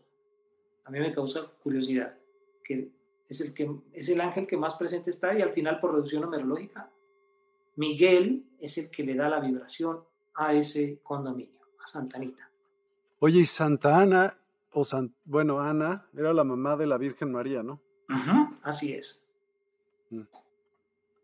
Ok, casa 12. La casa ya tiene la vibración porque ya fue asignada. Es, una, es la casa número 12. 1 más 2 nos da 3. Por lo tanto, esa casa, la vibración de esa casa está asociada al arcángel Gabriel. Y yo lo explico aquí en el ejercicio. Por lo tanto, el condominio y las casas que lo conforman estarán influenciadas por la vibración 1.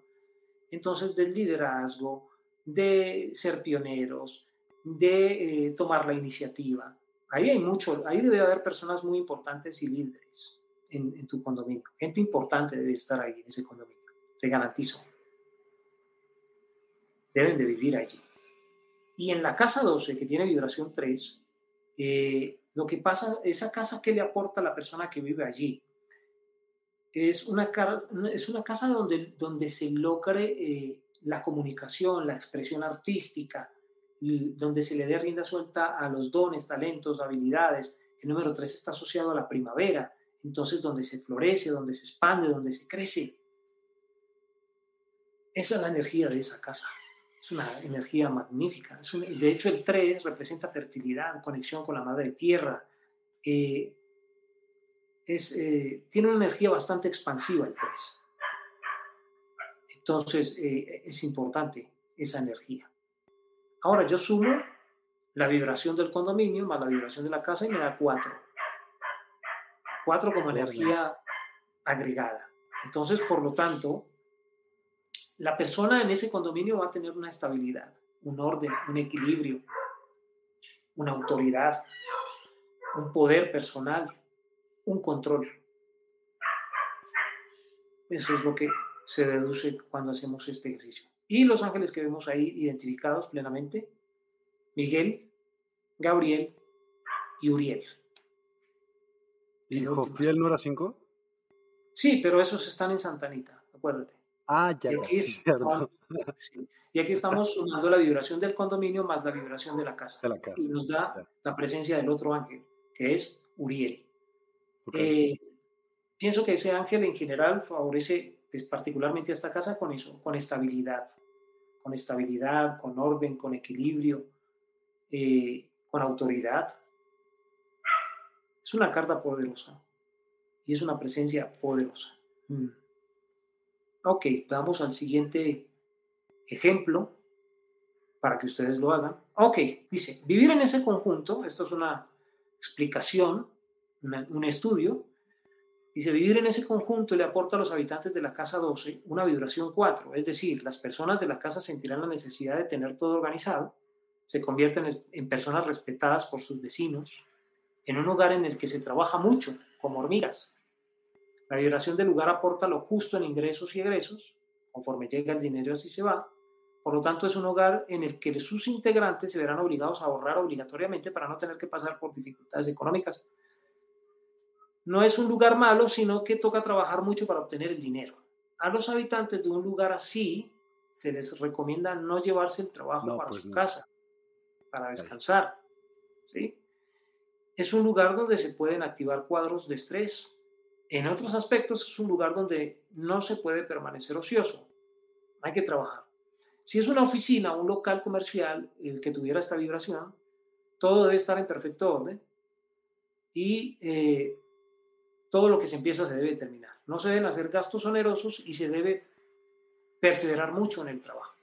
El, tema de la vibración del 4 es que literalmente te está eh, obligando casi que a, concretar, a poner eh, estructura, a darle lógica, a que lo que arranques lo terminas, eh, porque si no, no, no se ve materializado. El 4 es un número que te obliga a materializar. Viniste a materializar. Entonces, si se te ocurre la idea, no se puede quedar en la idea, tiene que materializarse. Y eso se hace a través del trabajo. Entonces es una vibración que te, literalmente te obliga a trabajar en la materialización de lo que sea que pretendas alcanzar y lograr en esa residencia. Vamos a la siguiente. O sea que cuando te cambies de casa sería ideal que vieras todos esos números para ver a qué te vas a tener. Sí, pero también hay un truco, ese te lo comentaría después. Hay una cosa que se llama eh, alineación numerológica o sincron, que es cambiarle como la vibración a la casa. Sí. Eso es un truco que lo hacen en Feng Shui, ¿sí? pero que no tiene nada que ver con esto, que es literalmente agregarle de pronto una, otro número B o lo que quieras. para alinear o cuadrar el, el número, es decir, realinear la energía de la casa en el sentido de tus proyectos, metas, sueños o planes o en el sentido de lo que tú quieras vivir o experimentar dentro de ese lugar. Solamente me dice, y si se puede, sí se puede. Lo que pasa es que habría que hacer un reacomodo de la nomenclatura de tu hogar para que eso suceda. Es como hacerle una trampa a la vibración numerológica o a, lo que representa la vibración numerológica de la nomenclatura. Y es agregarle un número, agregarle un número a la nomenclatura para que tenga otra vibración. ¿Cómo le vas a agregar un número? ¿Cómo te va a llegar el correo? No, eh, legalmente no se puede hacer, pero tú lo que haces es que pintas el número y lo pegas detrás de tu puerta. Ok. Ya, vale, claro, total. Sí. Ok. Exactamente. Venga, sigamos. ¿Este o me voy para la que entra? No, este está este perfecto, porque mira que sigue el siguiente ejemplo. Dice, el condominio Santanita está bajo la custodia vibracional del arcángel Miguel. Esa fue la conclusión a la que llegamos, ¿vale? La casa 12 está bajo la custodia vibracional del arcángel Gabriel. La vibración activa del lugar, es decir, el condominio y la casa en conjunto, están bajo la custodia vibracional del arcángel Uriel. Ahí tenemos esos tres combinados. ¿Uriel qué rige? Bueno, Uriel está en el mundo de lo concreto, en el mundo de la materia, la prosperidad. Uriel te ayuda a concretar todo lo que sea material, ¿sí? Y tiene un, eh, tiene un poder grandísimo el arcángel Uriel. Y te ayuda a prosperar, te ayuda a, a establecerte, te ayuda a concretar tus metas. Es el arcángel de la prosperidad, de los asuntos materiales. Te ayuda en eso, a manifestar. Entonces, contar con esa energía, yo te puedo decir que la gran mayoría de los que habiten allí cuentan con esa energía. Pero en este caso, tú o, la persona que, que quiera acceder a la energía del arcángel Gabriel, le puede pedir, perdón, Uriel le puede pedir. Tú le puedes pedir al arcángel yo le puedo pedir al arcángel Uriel. Pero en el caso concreto de este personaje que nos facilitó la, dirección, la casa en la que él vive, esa casa 12, no solamente tiene la energía del arcángel Gabriel, sino que tiene la energía del arcángel Miguel y combinados tiene la energía del, del arcángel Uriel. O sea, el arcángel Uriel es más poderoso que los otros dos. Pues le va a ayudar a esa persona, a este personaje, le va a ayudar a concretar y a manifestar. O sea que el señor, el señor de la Casa 12 de, de Santa Anita debe sentirse privilegiado porque Uriel es su principal herramienta para concretar, materializar y manifestar. Pero en general, todos le podemos pedir a cualquiera de nuestros arcángeles, sino que, lo que de lo que se trata el ejercicio es de que identifiquemos cuáles están bien metidos en nuestro hogar y no nos hemos dado cuenta. Como por ejemplo, el de, en el ejemplo 2, persona que vive en un conjunto cerrado llamado Villa Pilar 2, bloque 6, apartamento 400 7B de la torre 3. Es decir, nos da el nombre del barrio, del bloque, manzana o cuadra donde está, y del apartamento que está dentro de ese bloque, y de la torre que está. Entonces mira la cantidad de vibraciones que hay. está la vibración del barrio, la vibración del bloque, la vibración del apartamento y de la torre donde está el apartamento. Es una cantidad de información. Si yo miro, por ejemplo, Villa Pilar, que es el nombre del barrio, 4 más 9 más 3 más 3 más 1, más 7 más 9 más 3 más 1 más 9, 49. Y 4 más 9 nos da 13 y 1 más 3 nos da 4. Orden. Exacto. Arcángel Uriel. Ahí está, ya pudimos identificar. Ok, Uriel es orden, ¿sí? Ok. Orden y materialización. concreción. Ok. Pero recuerda que él está presente también en el 8. Eso lo vamos a ver más adelante.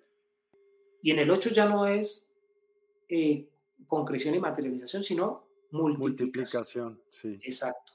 Multiplicación y expansión exponencial. Es decir, crecer y expandirse. Ok. Ok. El bloque ya, ya tenía su nombre, perdón, su, valor numérico, bloque 6, no hay forma de alterarlo. Yo no, ya no tengo necesidad de hacerle ninguna reducción el apartamento 407B, ese sí lo reduzco.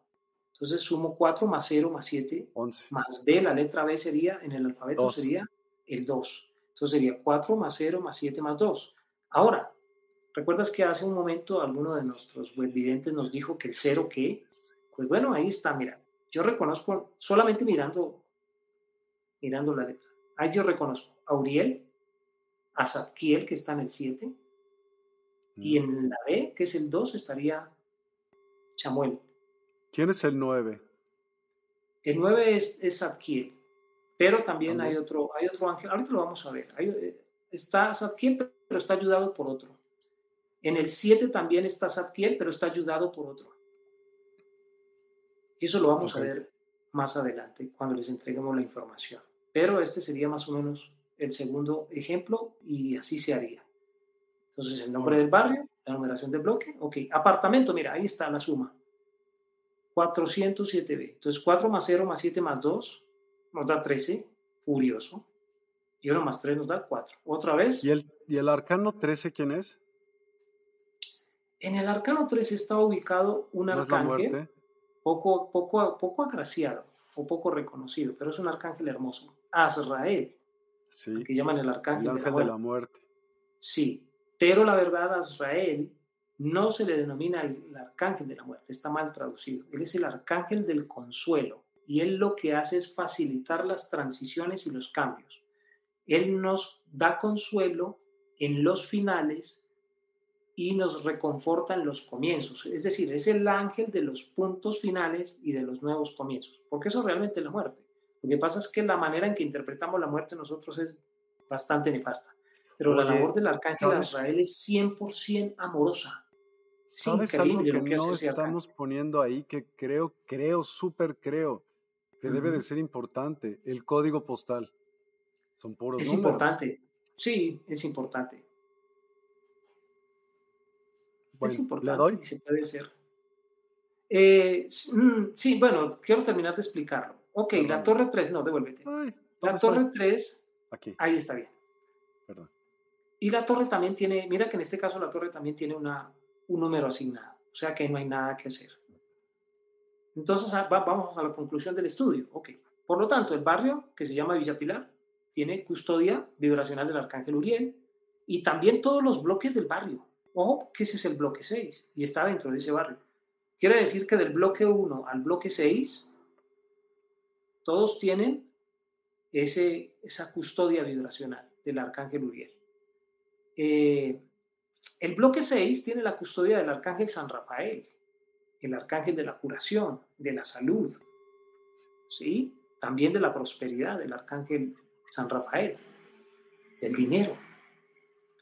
Y todas las torres del bloque tienen esa custodia vibracional del arcángel San Rafael. La torre 3 tiene la custodia vibracional del arcángel Gabriel. Y todos los apartamentos de esa torre tienen esa custodia vibracional del Arcángel San Rafael. Es decir, todos los apartamentos que estén en la Torre 3 tienen la custodia vibracional del arcángel Gabriel. Ahora, el apartamento en sí tiene la custodia del arcángel Uriel por vibración. Pero si miramos los números individualmente del apartamento, ahí está el arcángel Uriel, está Dios representado en el cero, podríamos también decir que está Metatron y está Zadkiel. Y por la letra B, que es el número 2, o vendría equivaliendo al número 2, está el arcángel Chamuel. Pero principal, principal, que es la suma vibratoria de todas esas letras y esos números, es Uriel. El principal en ese, en ese apartamento es Uriel. O sea que Uriel es el custodio vibracional de ese apartamento. La persona que vive en este apartamento está influenciada por esa energía multiplicadora y próspera de Uriel. Oye, hizo una buena pregunta, eh, ahorita una, pregunta, una persona que entró, no que entró, Sarkiel, y dice que, por ejemplo, quizás ya lo hablaron, pero no, no lo hemos hablado, por ende todos habitamos una ciudad o país, estamos influenciados por la vibración de un mismo arcángel. Sí, y de hecho hay países que ya se han apropiado pues sus propios, sus propios ah, vibracionalmente sus propios, sus propios ángeles y sus propios arcángeles, ¿sí? También hacen, en el, en el caso que nos menciona Sarkiel, también lo hacen por la, por la, por la fecha en la que eh, firmaron eh, sus cartas constitucionales o adquirieron su, su, libertad, ¿sí? En el caso de Colombia, eh, pues Colombia, por ejemplo, es signo cáncer, porque fue un 20 de julio, digamos, que, que Colombia alcanzó la, la independencia, mi país. Y, por lo tanto, el arcángel asociado a ese signo está para los que creen en ello, porque hay personas, digamos, en, mi país que no creen en eso y no lo asocian y no lo, no lo aceptan. Te hago una pregunta, Zadkiel, ¿qué, ¿qué? O sea, Miguel, por ejemplo, ya sé, Uriel, ya me dijiste, pero Zadkiel me puedes recordar, el 9. Ok, Zadkiel, eh, está en el rayo, en el rayo eh, violeta púrpura, es el arcángel de la transmutación, de la transformación, del perdón, de la llama violeta transmutadora, custodio de la llama violeta transmutadora, y viene a, limpiar y a sanar el karma.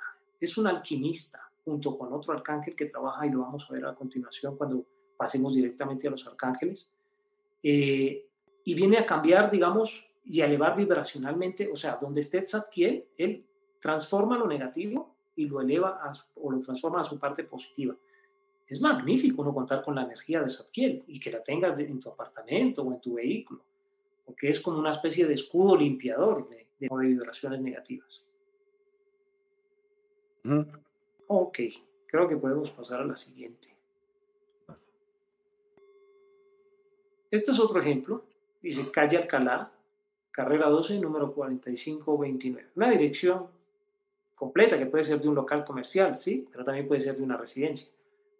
Entonces explico, nombre de la calle, Alcalá. Entonces hacemos el cálculo con el nombre de la calle.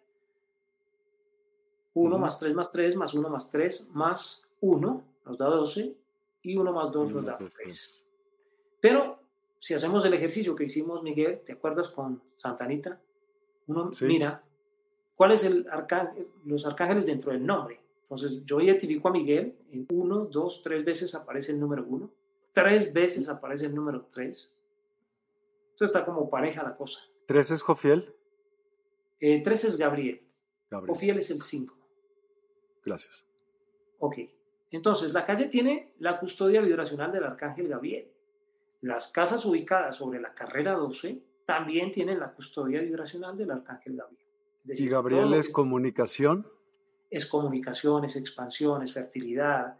Eh, el arcángel Gabriel está en el cuarto rayo, y el cuarto rayo es el rayo de la ascensión, de la pureza, de la resurrección. Entonces, una energía pulcra, pura. Es muy luminosa la, energía. Y obviamente eh, la comunicación, la expresión, el arte, los niños, la maternidad. Es interesante. Hay unos conceptos que uno se pone a estudiar y, y uno lo que tendría que preguntarse es, ¿qué hay sobre esa calle, por ejemplo?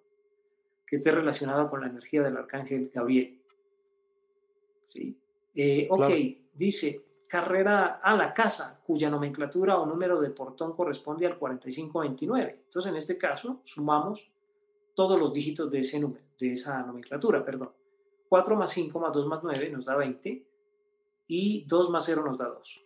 Por lo tanto, esa casa tiene la custodia de el arcángel Chamuel, el arcángel del amor incondicional o del amor universal, de la caridad. De la ¿Seis quién era entonces? San Rafael, arcángel San, Rafael. Eh, y en consecuencia, entonces...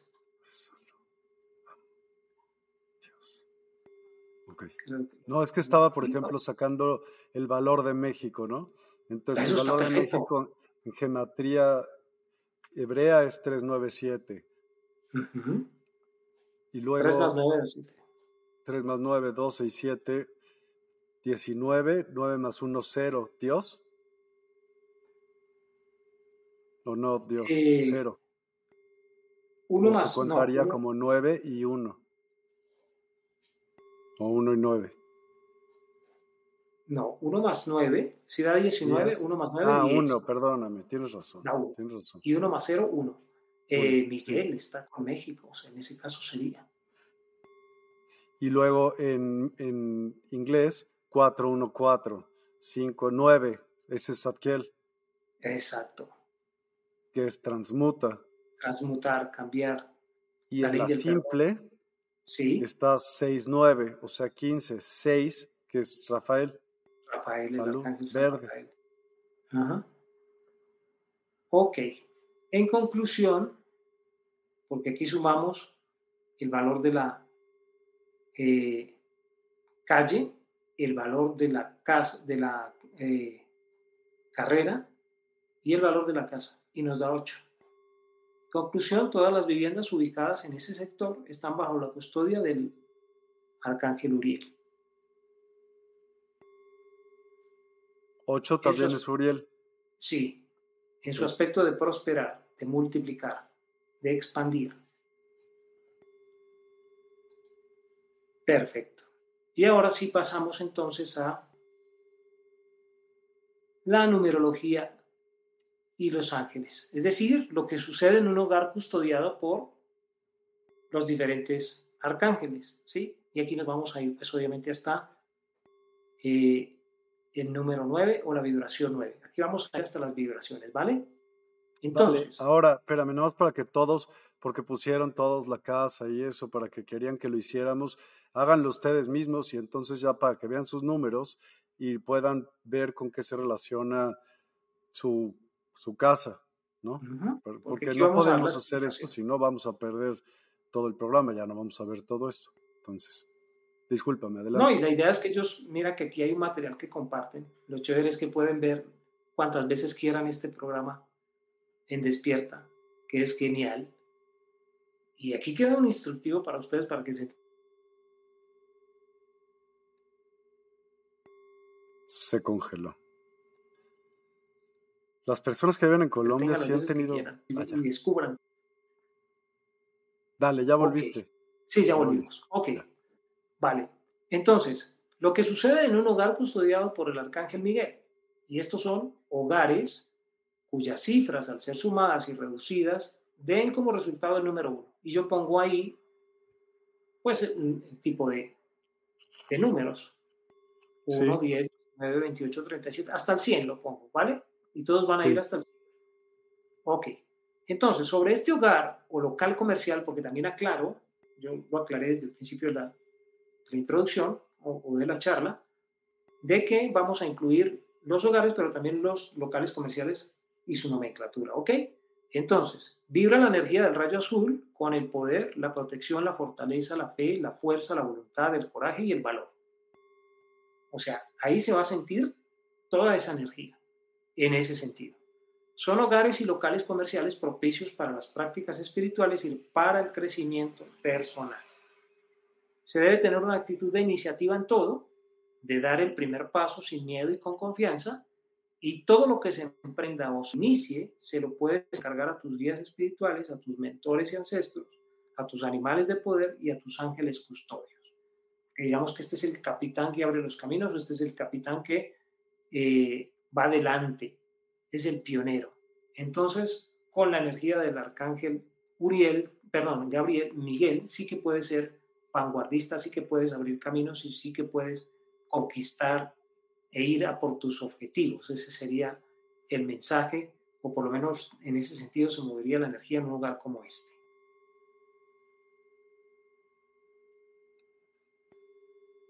las placas del automóvil también, sí, ya lo comentamos aquí, eso también. Sí. Háganlo, cojan las letras, les ponen sus equivalentes en números y una vez tengan toda la nomenclatura la suman y ahí te da el valor vibracional del vehículo. Y también hagan el ejercicio de identificar, digamos, cuál arcángel por vibración numerológica se repite en su letra, en, su, en, sus, en sus nomenclaturas, que también funciona ese ejercicio. Ok, ¿qué sucede en un hogar custodiado por el arcángel Chamuel? Hogares cuyas cifras al ser sumadas y reducidas den como resultado el número 2, hogares con vibración 2, 11, 20, 29, 38, 47, 56, 65, 74, 83, 92 y 101. Ok. Sobre este hogar o local comercial vibra la energía del rayo perla rosa que representa el amor universal, el amor incondicional, la caridad, la compasión, la confianza y la entrega. También la misericordia. Estos son hogares o lugares comerciales propicios para las parejas, para los matrimonios consolidados. Eh, digamos que es un lugar o una casa en donde se debe ser caritativo siempre, sin importar las circunstancias. Recuerden que entre más den, más reciben. Y es un hogar, digamos, con la este, energía de la germinación, ¿sí? para que lo tengan presente, de la germinación y el crecimiento. Muchos podrán acercarse a este lugar, por ejemplo, en busca de consejo y sanación. Es un lugar para crear y sostener vínculos duraderos. Hay que ser servicial, colaborador y empático el amor en todo lo que hagas es la clave para materializar bendiciones en este tipo de hogar. ¿Vale? Sí, vale. Ok. Vamos entonces con lo que sucede en un hogar o, local comercial custodiado por el Arcángel Gabriel. Hogares cuyas cifras, al ser sumadas y reducidas, den como resultado el número 3. Entonces ahí yo les doy el listado de esas cifras. 3, 12, 21, 30, 39, 48, 57, 66, 75, 84, 93 y 102. Sobre este hogar o local comercial vibra la energía del rayo blanco, como el cristal, que representa la esperanza, los nuevos comienzos, el equilibrio, la pureza, la armonía y las vibraciones elevadas. Son hogares o locales comerciales con la energía de la expansión y el crecimiento. Son lugares con una energía de entusiasmo y vitalidad es un lugar para disfrutar de las artes, la belleza del entorno y es un lugar de encuentros sociales, eh, de celebraciones, es un lugar, digamos, para el diálogo, la comunicación y la divulgación. Son lugares donde se activan los grandes proyectos, las ideas y en donde se puede crecer en todos los aspectos. Pues quien tenga como vibración y como eh, custodio al arcángel Gabriel, este es el esto es lo que va a pasar en ese, en ese hogar, o esto es lo que va a recibir esa persona dentro de ese hogar, el tipo de energía que va a experimentar la persona en ese hogar. Bien, vamos con Uriel. Uriel. Y lo que sucede pues en un hogar custodiado por Uriel. Eh, hogares cuyas cifras al ser sumadas y reducidas den como resultado número 4. Y ahí está pues obviamente el listado completo. 4, 13, 22, 31, 40, 49, 58, 67, 76, 85, 94 y 103. Sobre este hogar o local comercial vibra la energía del rayo rojo, rubí dorado, que representa la paz, la misericordia y el dar y el actuar, la sinceridad, la provisión, la opulencia y la prosperidad. Son hogares o locales comerciales con la energía del orden y la organización, donde lo que predomina es el trabajo y el compromiso con el trabajo. Es un lugar para lograr una vida estable, la capacidad de una sustentabilidad y estabilidad en el tiempo y un lugar para tener las ideas claras y los objetivos bien definidos. Un lugar en donde las experiencias van encaminadas a los ajustes, la adaptación a los cambios y el crear y colocar las bases firmes para los proyectos, metas, sueños y planes del futuro, ni más ni menos. Es para asentarse y establecerse. Ok. Jofiel. Vamos con Jofiel. Lo que sucede en un hogar custodiado por el arcángel Jofiel, hogares cuyas cifras al ser sumadas y reducidas den como resultado número 5. Aquí yo hago una salvedad y resulta que en esta vibración Jofiel no está solo. Eh, está ayudado por el arcángel Sandalfón, para que lo entiendan. El arcángel Sandalfón lo que ayuda es elevar vibracionalmente los entornos y los espacios a través de la música, para que lo tengan presente. Eh, sobre este hogar o local comercial vibra la energía del rayo amarillo dorado, que representa la constancia, la sabiduría, la paz, la iluminación, la contemplación, la meditación, la percepción y la belleza. Podríamos agregar que también la música, con la presencia del arcángel Sandalfón. Son hogares o locales comerciales con la energía de los viajes, los cambios repentinos, son los lugares con muchas visitas o reuniones, lugares propicios para actividades sociales, la belleza del lugar suele ser la prioridad y las reformas para mejorar el aspecto estarán siempre al orden del día. Son lugares con energía de actividad. La energía de estos sitios suele ser muy poderosa, por lo que las prácticas ceremoniales y rituales están recomendadas, eh, sobre todo cuando se quiere prosperar o cuando se quiere multiplicar o todo lo que, todos los aspectos materiales que se quieran trabajar. Esos son lugares con esa vibración que es posible. Eh, son hogares materializadores o concretadores o manifestadores, los hogares con la vibración 5.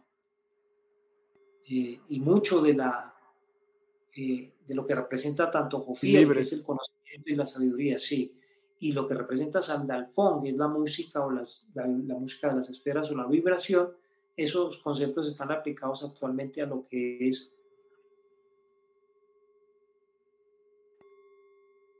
la ley de las función dentro de lo que se conoce como la ley de eh, atracción.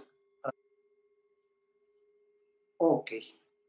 Mira que en estos lugares se potencian los negocios y los viajes. Eso lo puse en la parte de abajo. Sí. Ok. Vamos para la Arcángel San Rafael, lo que sucede en un hogar custodiado por el arcángel San Rafael. Hogares cuyas cifras al ser sumadas y reducidas den como resultado número 6. Y ahí están todas las cifras. 6, 15, 24, 33, 42, 51, 60, 69, 78, 87, 96 y 105.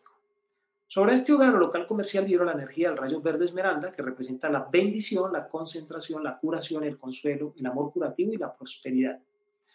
Son hogares o locales comerciales con la energía del amor hacia el hogar. Son lugares con grandes cargas o responsabilidades.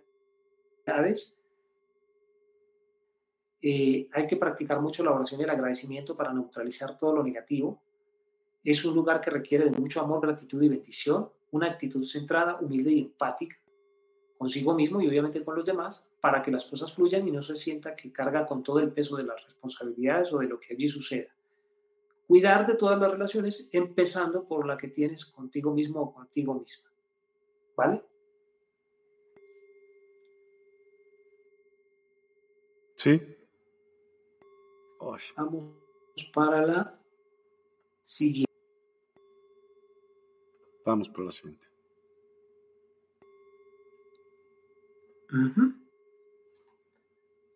Aquí es lo que sucede en un lugar custodiado por el arcángel eh, y Metatron. ¿Sí? Hogares cuyas cifras al ser sumadas y reducidas den como resultado el 7. Aquí están todas las vibraciones, ¿ok? Está el 7, el 16, el 25, el 34, el 43, el 52, el 61, el 70, el 79, el 88, 97 y 106. Sobre este hogar o local comercial vibra la energía del rayo violeta púrpura que representa la transformación, la transmutación, el cambio de negativo a positivo, la alquimia, la libertad, el perdón, la intuición, el desarrollo y la opulencia espiritual. Son hogares o locales comerciales con la energía de la alegría, el descanso, la paz, la dicha, la tranquilidad. Son lugares para el análisis, la reflexión, el estudio, la lectura, el aprendizaje académico. Son lugares que inspiran la espiritualidad. El dinero en esta localidad fluye con facilidad, se deben cuidar las relaciones en, en un lugar con esta vibración, se debe practicar la ley del perdón y se debe disfrutar con la sobriedad y moderación de los éxitos que el universo te otorgue, para no despertar obviamente los celos y la envidia. Debe ser muy discreto y reservado. Conservar la modestia es lo más conveniente. En este caso, Metatron, ¿cuál es el aporte que le da a los hogares o a los locales comerciales en esta, en esta, en esta vibración? Que si la persona o los habitantes de, de este local o de este lugar comercial sienten que su vida no tiene una dirección, pues Metatron les ayuda a encontrar un propósito en la vida una dirección en la vida. Es decir, una persona que vive aquí verdaderamente encuentra el propósito, la dirección que debe tomar para avanzar, crecer y evolucionar, ¿vale? Y es un buen guía para niños, ¿no? Sí, total. Vamos con el siguiente. Sí. Eh, lo que sucede en un hogar custodiado por el arcángel Uriel y Raguel. Recordamos que Uriel en este aspecto también está en el 8 como aspecto multiplicador, pero está ayudado por el arcángel Raguel, que el arcángel Raguel, digamos que el nombre sería la justicia divina o la justicia de Dios. Hogares cuyas cifras al ser sumadas y reducidas den como resultado el número 8. Y aquí están las, las cifras relacionadas con esa vibración. 17, 26, 35, 44, 53, 62, 71, 80, 89, 98 y 107. Sobre este hogar o local comercial vibra la energía del rayo rojo rubí dorado, que representa la justicia, la expansión la multiplicación, la prosperidad, el desarrollo y el crecimiento exponencial del poder material. Ojo, crecimiento exponencial del poder material. Entonces son hogares o locales comerciales donde se activa el conocimiento, las ganas de progreso, el ganar dinero de manera independiente, ya sea en el puesto de trabajo que siempre has deseado o como dirigente, como líder. Hay que ser siempre muy generoso en localidades con esta vibración, muy justos, ecuánimes y honestos, es un lugar en donde se activa el reconocimiento, la fama, el prestigio y el buen nombre, así como el poder material y el poder personal. Se puede llegar a ser una persona muy influyente y poderosa en un sitio con esta vibración. Por lo tanto, es necesario manejar con mucha sabiduría tanto poder para que no se te suba de pronto a la cabeza y cometas abusos. Ok. Y vamos entonces con el último última diapositiva que tiene que ver con, y Raciel. con y Raciel, que está presente en la vibración 9. Hogares cuyas cifras al ser sumadas y reducidas den como resultado número 9. Entonces están en 18, 27, 36, 45, 54, 63, 72, 81, 90, 99 y 108. Ok, sobre este hogar o lugar o local comercial vibra la energía del rayo violeta púrpura, que representa la transformación, la transmutación, el perdón, la alquimia y la riqueza espiritual, que luego se manifiesta en la riqueza material. O sea, la riqueza interior que luego se manifiesta en lo físico. Son hogares o locales comerciales donde se adquieren los grandes y trascendentes aprendizajes, es decir, se aprende de lo que allí ocurre si se ha trabajado con diligencia y perseverancia, se reciben abundantes bendiciones y eso ocurre casi que de manera automática. Es decir, quien ha sido muy juicioso sembrando, prácticamente que en este estado de vibración todo le llega como premio, como bendición. No necesitan ni siquiera esforzarse mucho. Eh, se debe tener paciencia, tolerancia, humildad y determinación. Toda actividad que se realice en un lugar con esta vibración tiende a perdurar en el tiempo. Es un lugar para cuidar de las emociones y el temperamento no se debe cometer o caer en excesos en un lugar con esta vibración y recordamos que es un lugar para el crecimiento, la evolución suya y de todos los demás. O sea que es un lugar como que representa la hermandad. Ok.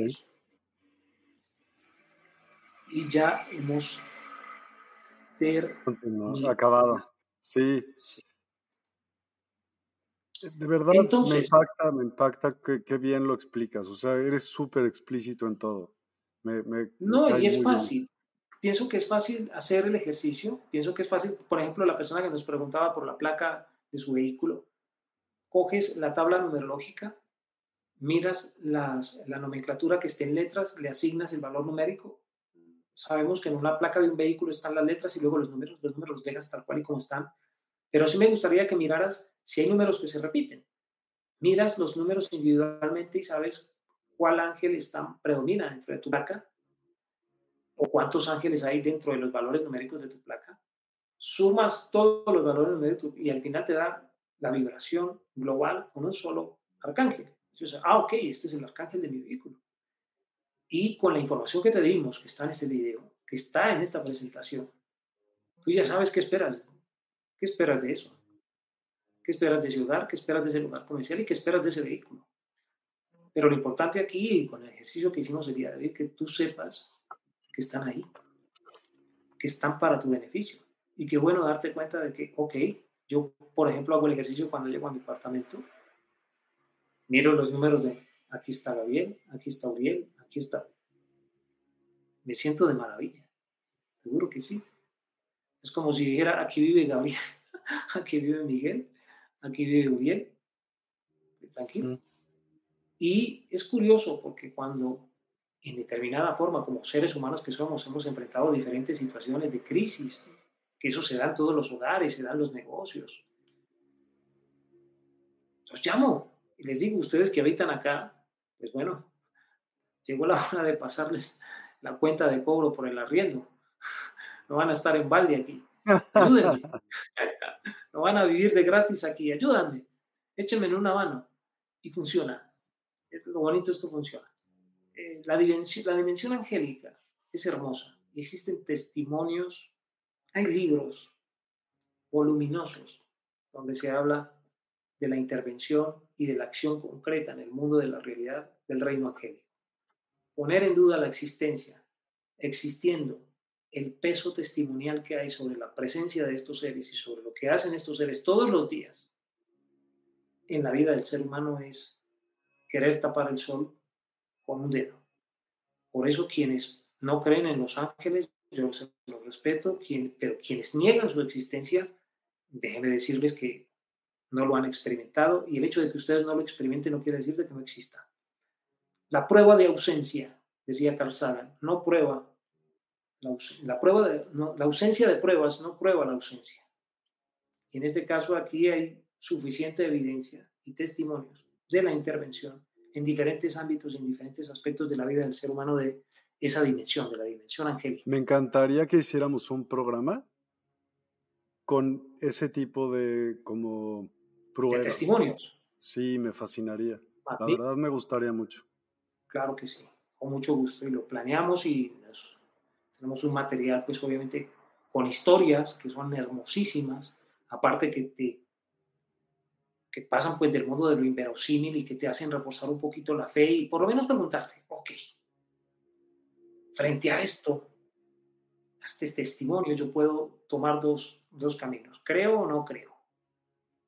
Pero el hecho de que yo no crea no hace menos verar la experiencia del otro. Y eso es lo, y esto es lo que yo trato de que las personas seamos, seamos más que empáticos, seamos de mente abierta. Y de mente abierta es el hecho de que no me pase a mí no significa de que no sea real. Sí. Mejor no lo he experimentado, pero en algún momento tal vez me toque experimentar. Pero en todo en la vida, en todo, porque tú tienes una percepción, yo tengo otra, Maki, que dice que si también tiene que ver tu edad, todo lo que sea número lo puedes convertir a, a lo que tú quieras. O sea, todo número tiene significado. Bueno, tu edad, ah, sí, ayudándote con esa pregunta que te plantearon, Miguel, la edad, para que las personas lo tengan presente, representa un ciclo por el que estás atravesando. Entonces, no sé, eh, alguien si me quiere decir cuántos años tiene en este momento. Hola, Maki, ¿cuántos años tienes? Escribe. En el caso mío, Miguel, yo voy para los 51 años. 51 años. 5 más 1. 6. 6. Luego, ¿cuál es el aprendizaje que me está dando esa vibración del 6 a mi edad? El hogar, las responsabilidades del hogar, mi salud, mi trabajo, mi comunidad, en lo que doy y lo que recibo de los demás. Imagínate tú. Ese es el ciclo, eso es la lección de este ciclo. ¿Cuántos añitos tienes tú? Yo tengo muy poquitos. Maki tiene 59. Ok, 9 más 5, 14, y 1 más 5, perdón, y 1 más 4, 5. ¿Sí? 9 más 5, 14, y 1 más 4, 5. 5. Por lo tanto, le está pidiendo, es, es bien curioso, es que sea un poco rebelde, un poco rebelde con lo establecido para ella, que se cuestione qué funciona en ella y qué no funciona con respecto a lo que le han planteado como una verdad en la que debe creer. Entonces, puede estar pasando por una etapa en la que se esté replanteando muchas cosas mm, que vienen dadas por familia, por sociedad. Eh, creo que siente la necesidad de salirse de ese esquema o salirse de, de esas etiquetas de la sociedad, la religión, la familia, y está creando sus propias normas y sus propias reglas. Porque ese 5, como, tú lo, como tú lo mencionas, esa libertad que mencionas dentro del 5 es rebeldía. Y es me libero de lo que me han impuesto, me libero de lo que me han enseñado, me libero de lo que creo. Exacto, perfecto, abrir la mente, explorar, expandirme.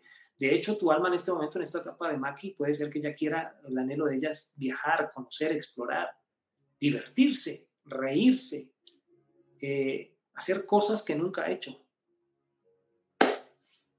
Es, eso, eso le está pidiendo.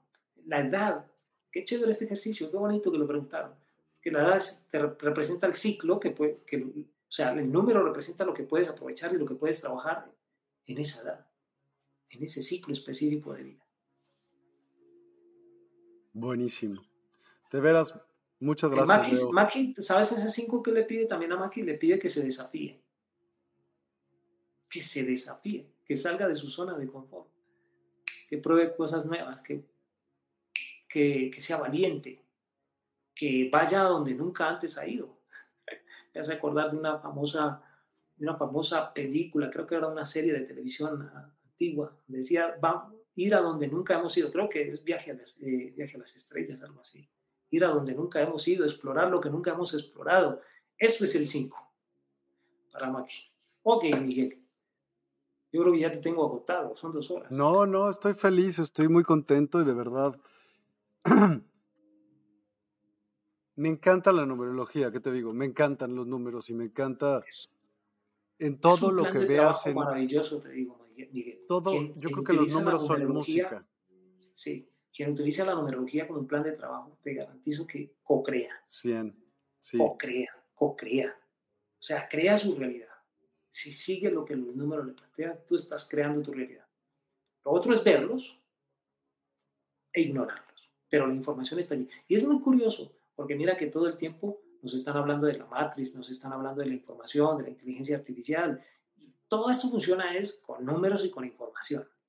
¿qué estoy recibiendo y qué estoy haciendo con esa información? La numerología te ayuda a comprender un poquitico qué hacer con esa información. Y esa información está en ti, está en todo lado. ¿Qué haces con ella? Cómo la aprovechas o cómo la desaprovechas. Ese sería el mensaje para quien Tienes decisiones que tomar en todos momentos, así que es fácil si te abocas a ello, a buscar los patrones en todo lo que hay a tu alrededor, vas a encontrar, si te fijas bien, por dónde ir, sí. obvio. Ahí están las señales. Sí, Miguel. No sé si hay más preguntas, Miguel. No, hay comentarios, De, de su edad y de la edad y todo ello, pero ¿qué te parecería si hacemos una meditación? Claro que sí. ¿No? Sí, me parece genial. Eh, bueno, yo los invito entonces a que cierren sus ojos, ahí donde se encuentran, a que tomen tres respiraciones profundas, pueden colocar su mano en su corazón, eh, concentrarse en su respiración hacer el esfuerzo de sentir los latidos de su corazón y hacer un breve recorrido con su atención sobre su cuerpo. Tratar, por ejemplo, de poner la atención en el cabello, en la punta de las orejas, de los dóbulos de las orejas, en la punta de tu nariz, en tus uñas de las manos, en los dedos de los pies. Y cuando estés relajado, cuando estés concentrado, y escuchando, sintiendo los latidos de tu corazón, escuchando tu respiración y sintiendo los latidos de tu corazón, decir gracias por el momento presente, gracias por el regalo de la vida, gracias por el regalo de la naturaleza, gracias por todo lo que tengo y por todo lo que soy, gracias por mi existencia, gracias por los desafíos las pruebas porque sin los desafíos y las pruebas, mi mente no logra saber cuán inteligente puede llegar a ser y cuánto conocimiento o sabiduría puede adquirir para resolver la situación o el desafío. Y mi corazón no se daría cuenta cuán fuerte, noble y poderoso para manejar la carga emocional que acarrea enfrentar un miedo o enfrentar una situación difícil. Gracias porque las situaciones difíciles sacan lo mejor de nosotros en todo momento y en todo lugar. Y sin eso no podría ser mejor cada día. Gracias por mi hogar, por mi familia, por mis seres queridos, por mi existencia. Gracias por mi nombre, por mis apellidos. Gracias por lo que soy y lo que puedo ser. Gracias, gracias, gracias por el conocimiento, la sabiduría, por el compartir, por el dar y por el recibir. Gracias porque me doy cuenta que mi vida tiene un propósito y que puedo dar un propósito con cada decisión y con cada acción. Y que mi ser puede influir positivamente en otros seres, puede tocar las conciencias y las almas de otros, a veces solamente con una sonrisa, a veces con una palabra de aliento, pero siempre con mi ejemplo, siempre haciendo lo que soy y mostrando lo que soy al mundo, sin miedo y con orgullo. Por todo esto, gracias, gracias, gracias las bendiciones y que la mejor que tiene el universo para entregarnos esté siempre con nosotros y que los caminos se abran para todos y cada uno de ustedes a partir de este momento con la energía y presencia de los ángeles y de la dimensión espiritual que muy seguramente los rodea y los acompaña todos los días de su vida y que lo único que requiere de ti es que estés atento a las señales y que sigas esas señales. A todos, felicidades y bendiciones en esta noche. Namaste.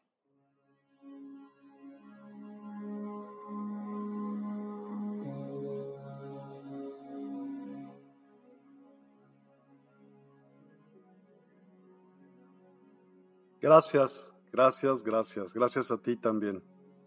De veras. Esa, esa meditación me encanta, la meditación de la gratitud, porque cuando estás en gratitud, estás en un estado elevado de vibración y es algo, y es algo de que,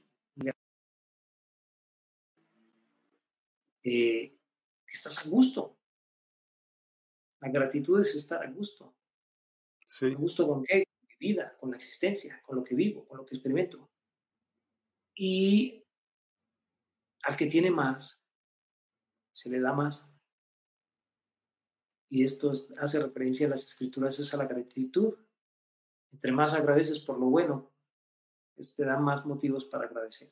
Y yo espero de que todos los que estuvieron presentes hoy reciban muchas bendiciones a partir de este momento, gracias a ese estado de gracia y de bendición en sus vidas. Como les decía, al que da más, se le dará más. En este caso, agradezcan y bendigan todo lo que les ocurre en su día a día. Háganlo como ejercicio y me cuentan cómo, cómo se les devuelve, cómo se les transforma la vida.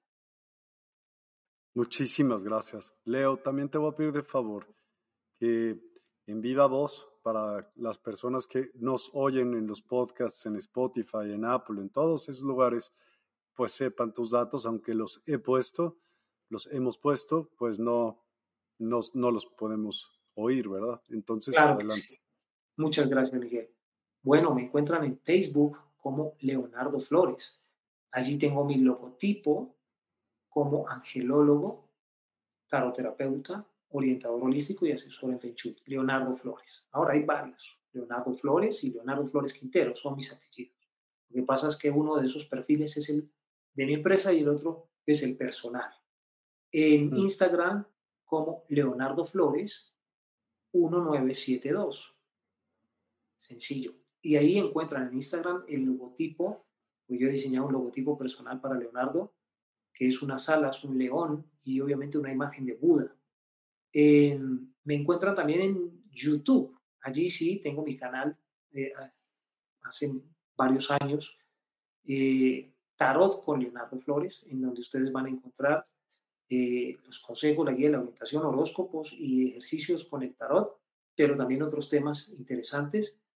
Eh, recientemente, hace menos de dos meses, abrí mi TikTok y eso fue por sugerencia de, de, mi hija.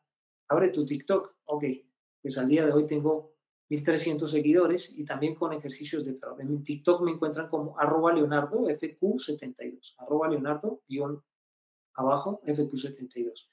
Mi correo electrónico es leonardoflores 1972 arroba gmail.com y mi número de teléfono para quienes quieran tener un contacto personal o simplemente preguntar sobre lo que hago, a qué me dedico, los servicios que tengo, pues el teléfono es más 57, ese es el prefijo de mi país, más 57 317 569 2237.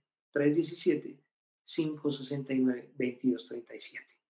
Muchísimas gracias a ti, Miguel, por la energía, por el espacio, por la oportunidad, eh, por la maravillosa audiencia que siempre tienes en Despierta y yo estoy simplemente feliz y eternamente agradecido de compartir contigo y con todos tus seguidores y obviamente con quienes es, están Es un placer de verdad el tenerte aquí y bueno, les avisamos que tenemos sorpresas próximas en despierta.online como y Leonardo es uno de los participantes. Ya pronto sabrán las sorpresas, pero pues se va a tratar justo de este tipo de oráculos y así. En la sección de oráculos, pues van a ver en vivo también oráculos. Y ya prontísimo será. Yo espero, eh, antes de que acabe la semana, poder comenzarlo. No lo sé, pero esperemos que podamos tener todos ese gustazo. Eh, es un regalo para tu comunidad y es un regalo, un regalo para, para quienes son seguidores fieles de Despierta y sé que les va a encantar y sé que les va a servir y les va a ayudar a expandirse. Eso va a ser, eso va a ser bello y sé que funcionará. Padrísimo. Maki Castillo, muchas gracias. Qué bello canal de luz, claro y perfecto son. Gracias. Ivette Soto Mayor, gracias, gracias, gracias. Maki Castillo, bendiciones infinitas en luz y amor. Gracias, gracias, gracias. Ivette Soto Mayor, bendiciones infinitas. Gracias ingeniero Tere Hernández López. Hermoso. Lulu Gómez, gracias Leonardo por el tema, por aportarnos claridad y herramientas para la vida. Gracias a mí, gracias, a ti. Lulu. Sara, gracias infinitas por esta super clase. Un abrazo con mucho cariño, maestro Leonardo, y a usted, señor Miguel. La verdad, hoy me quedo con un muy buen sabor de boca y encuentro la relación con todo, de todo con mi existencia y con el universo. Sé que un abrazo es poco, pero es con mucha sinceridad. Namaste. Namaste. No, es mucho, es mucho. Muchas gracias por estar, por el esfuerzo, por el cariño, por la energía. Y aquí nos vamos a encontrar porque este es un lugar de encuentro. Sarkiel Lobo, un abrazo, buenas noches, gracias, gracias a ti. También va a estar Sarkiel en, en, ese, eh, es genial. en ese apartado, sí. Sí, sí. Ofelia Sotelo, gracias, muy agradecida, nunca había escuchado la numerología tan amplia. De veras, da unas clases de numerología impresionantes, la verdad. Y también lee el tarot muy cañón, así que se lo súper recomiendo. Lulu Metzán, era gracias, Miguel se cortó. Y gracias a ti también, Lulu. De veras, ese apoyo te lo agradezco infinitamente. Muchas, muchas gracias, como siempre pues gracias, gracias a todos. Gracias, Leonardo. Eh, mañana tenemos, déjenme les digo de una vez, eh, en la tarde con Ana Vieira, Egoísmo Saludable. Y a las 8 pm con eh, Juan Antonio Loza, Medicina Integrativa en el Sistema Endocannabinoide. Eso será por CBDMEX, así que nos vemos mañana por la noche. Estaremos en CBDMEX, aquellas personas que quieran acompañarnos, con todo gusto nos pueden acompañar el día de mañana. Muchas, muchas gracias a todos y que tengan una excelente noche. Muy, muy buenas noches. Hasta luego.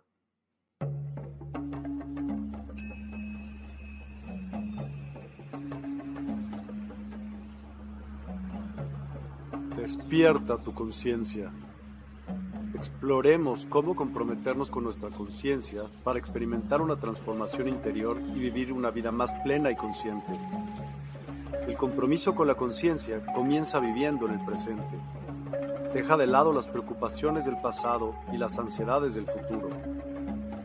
Enfócate en el aquí y ahora y descubre la belleza y la conexión en cada momento.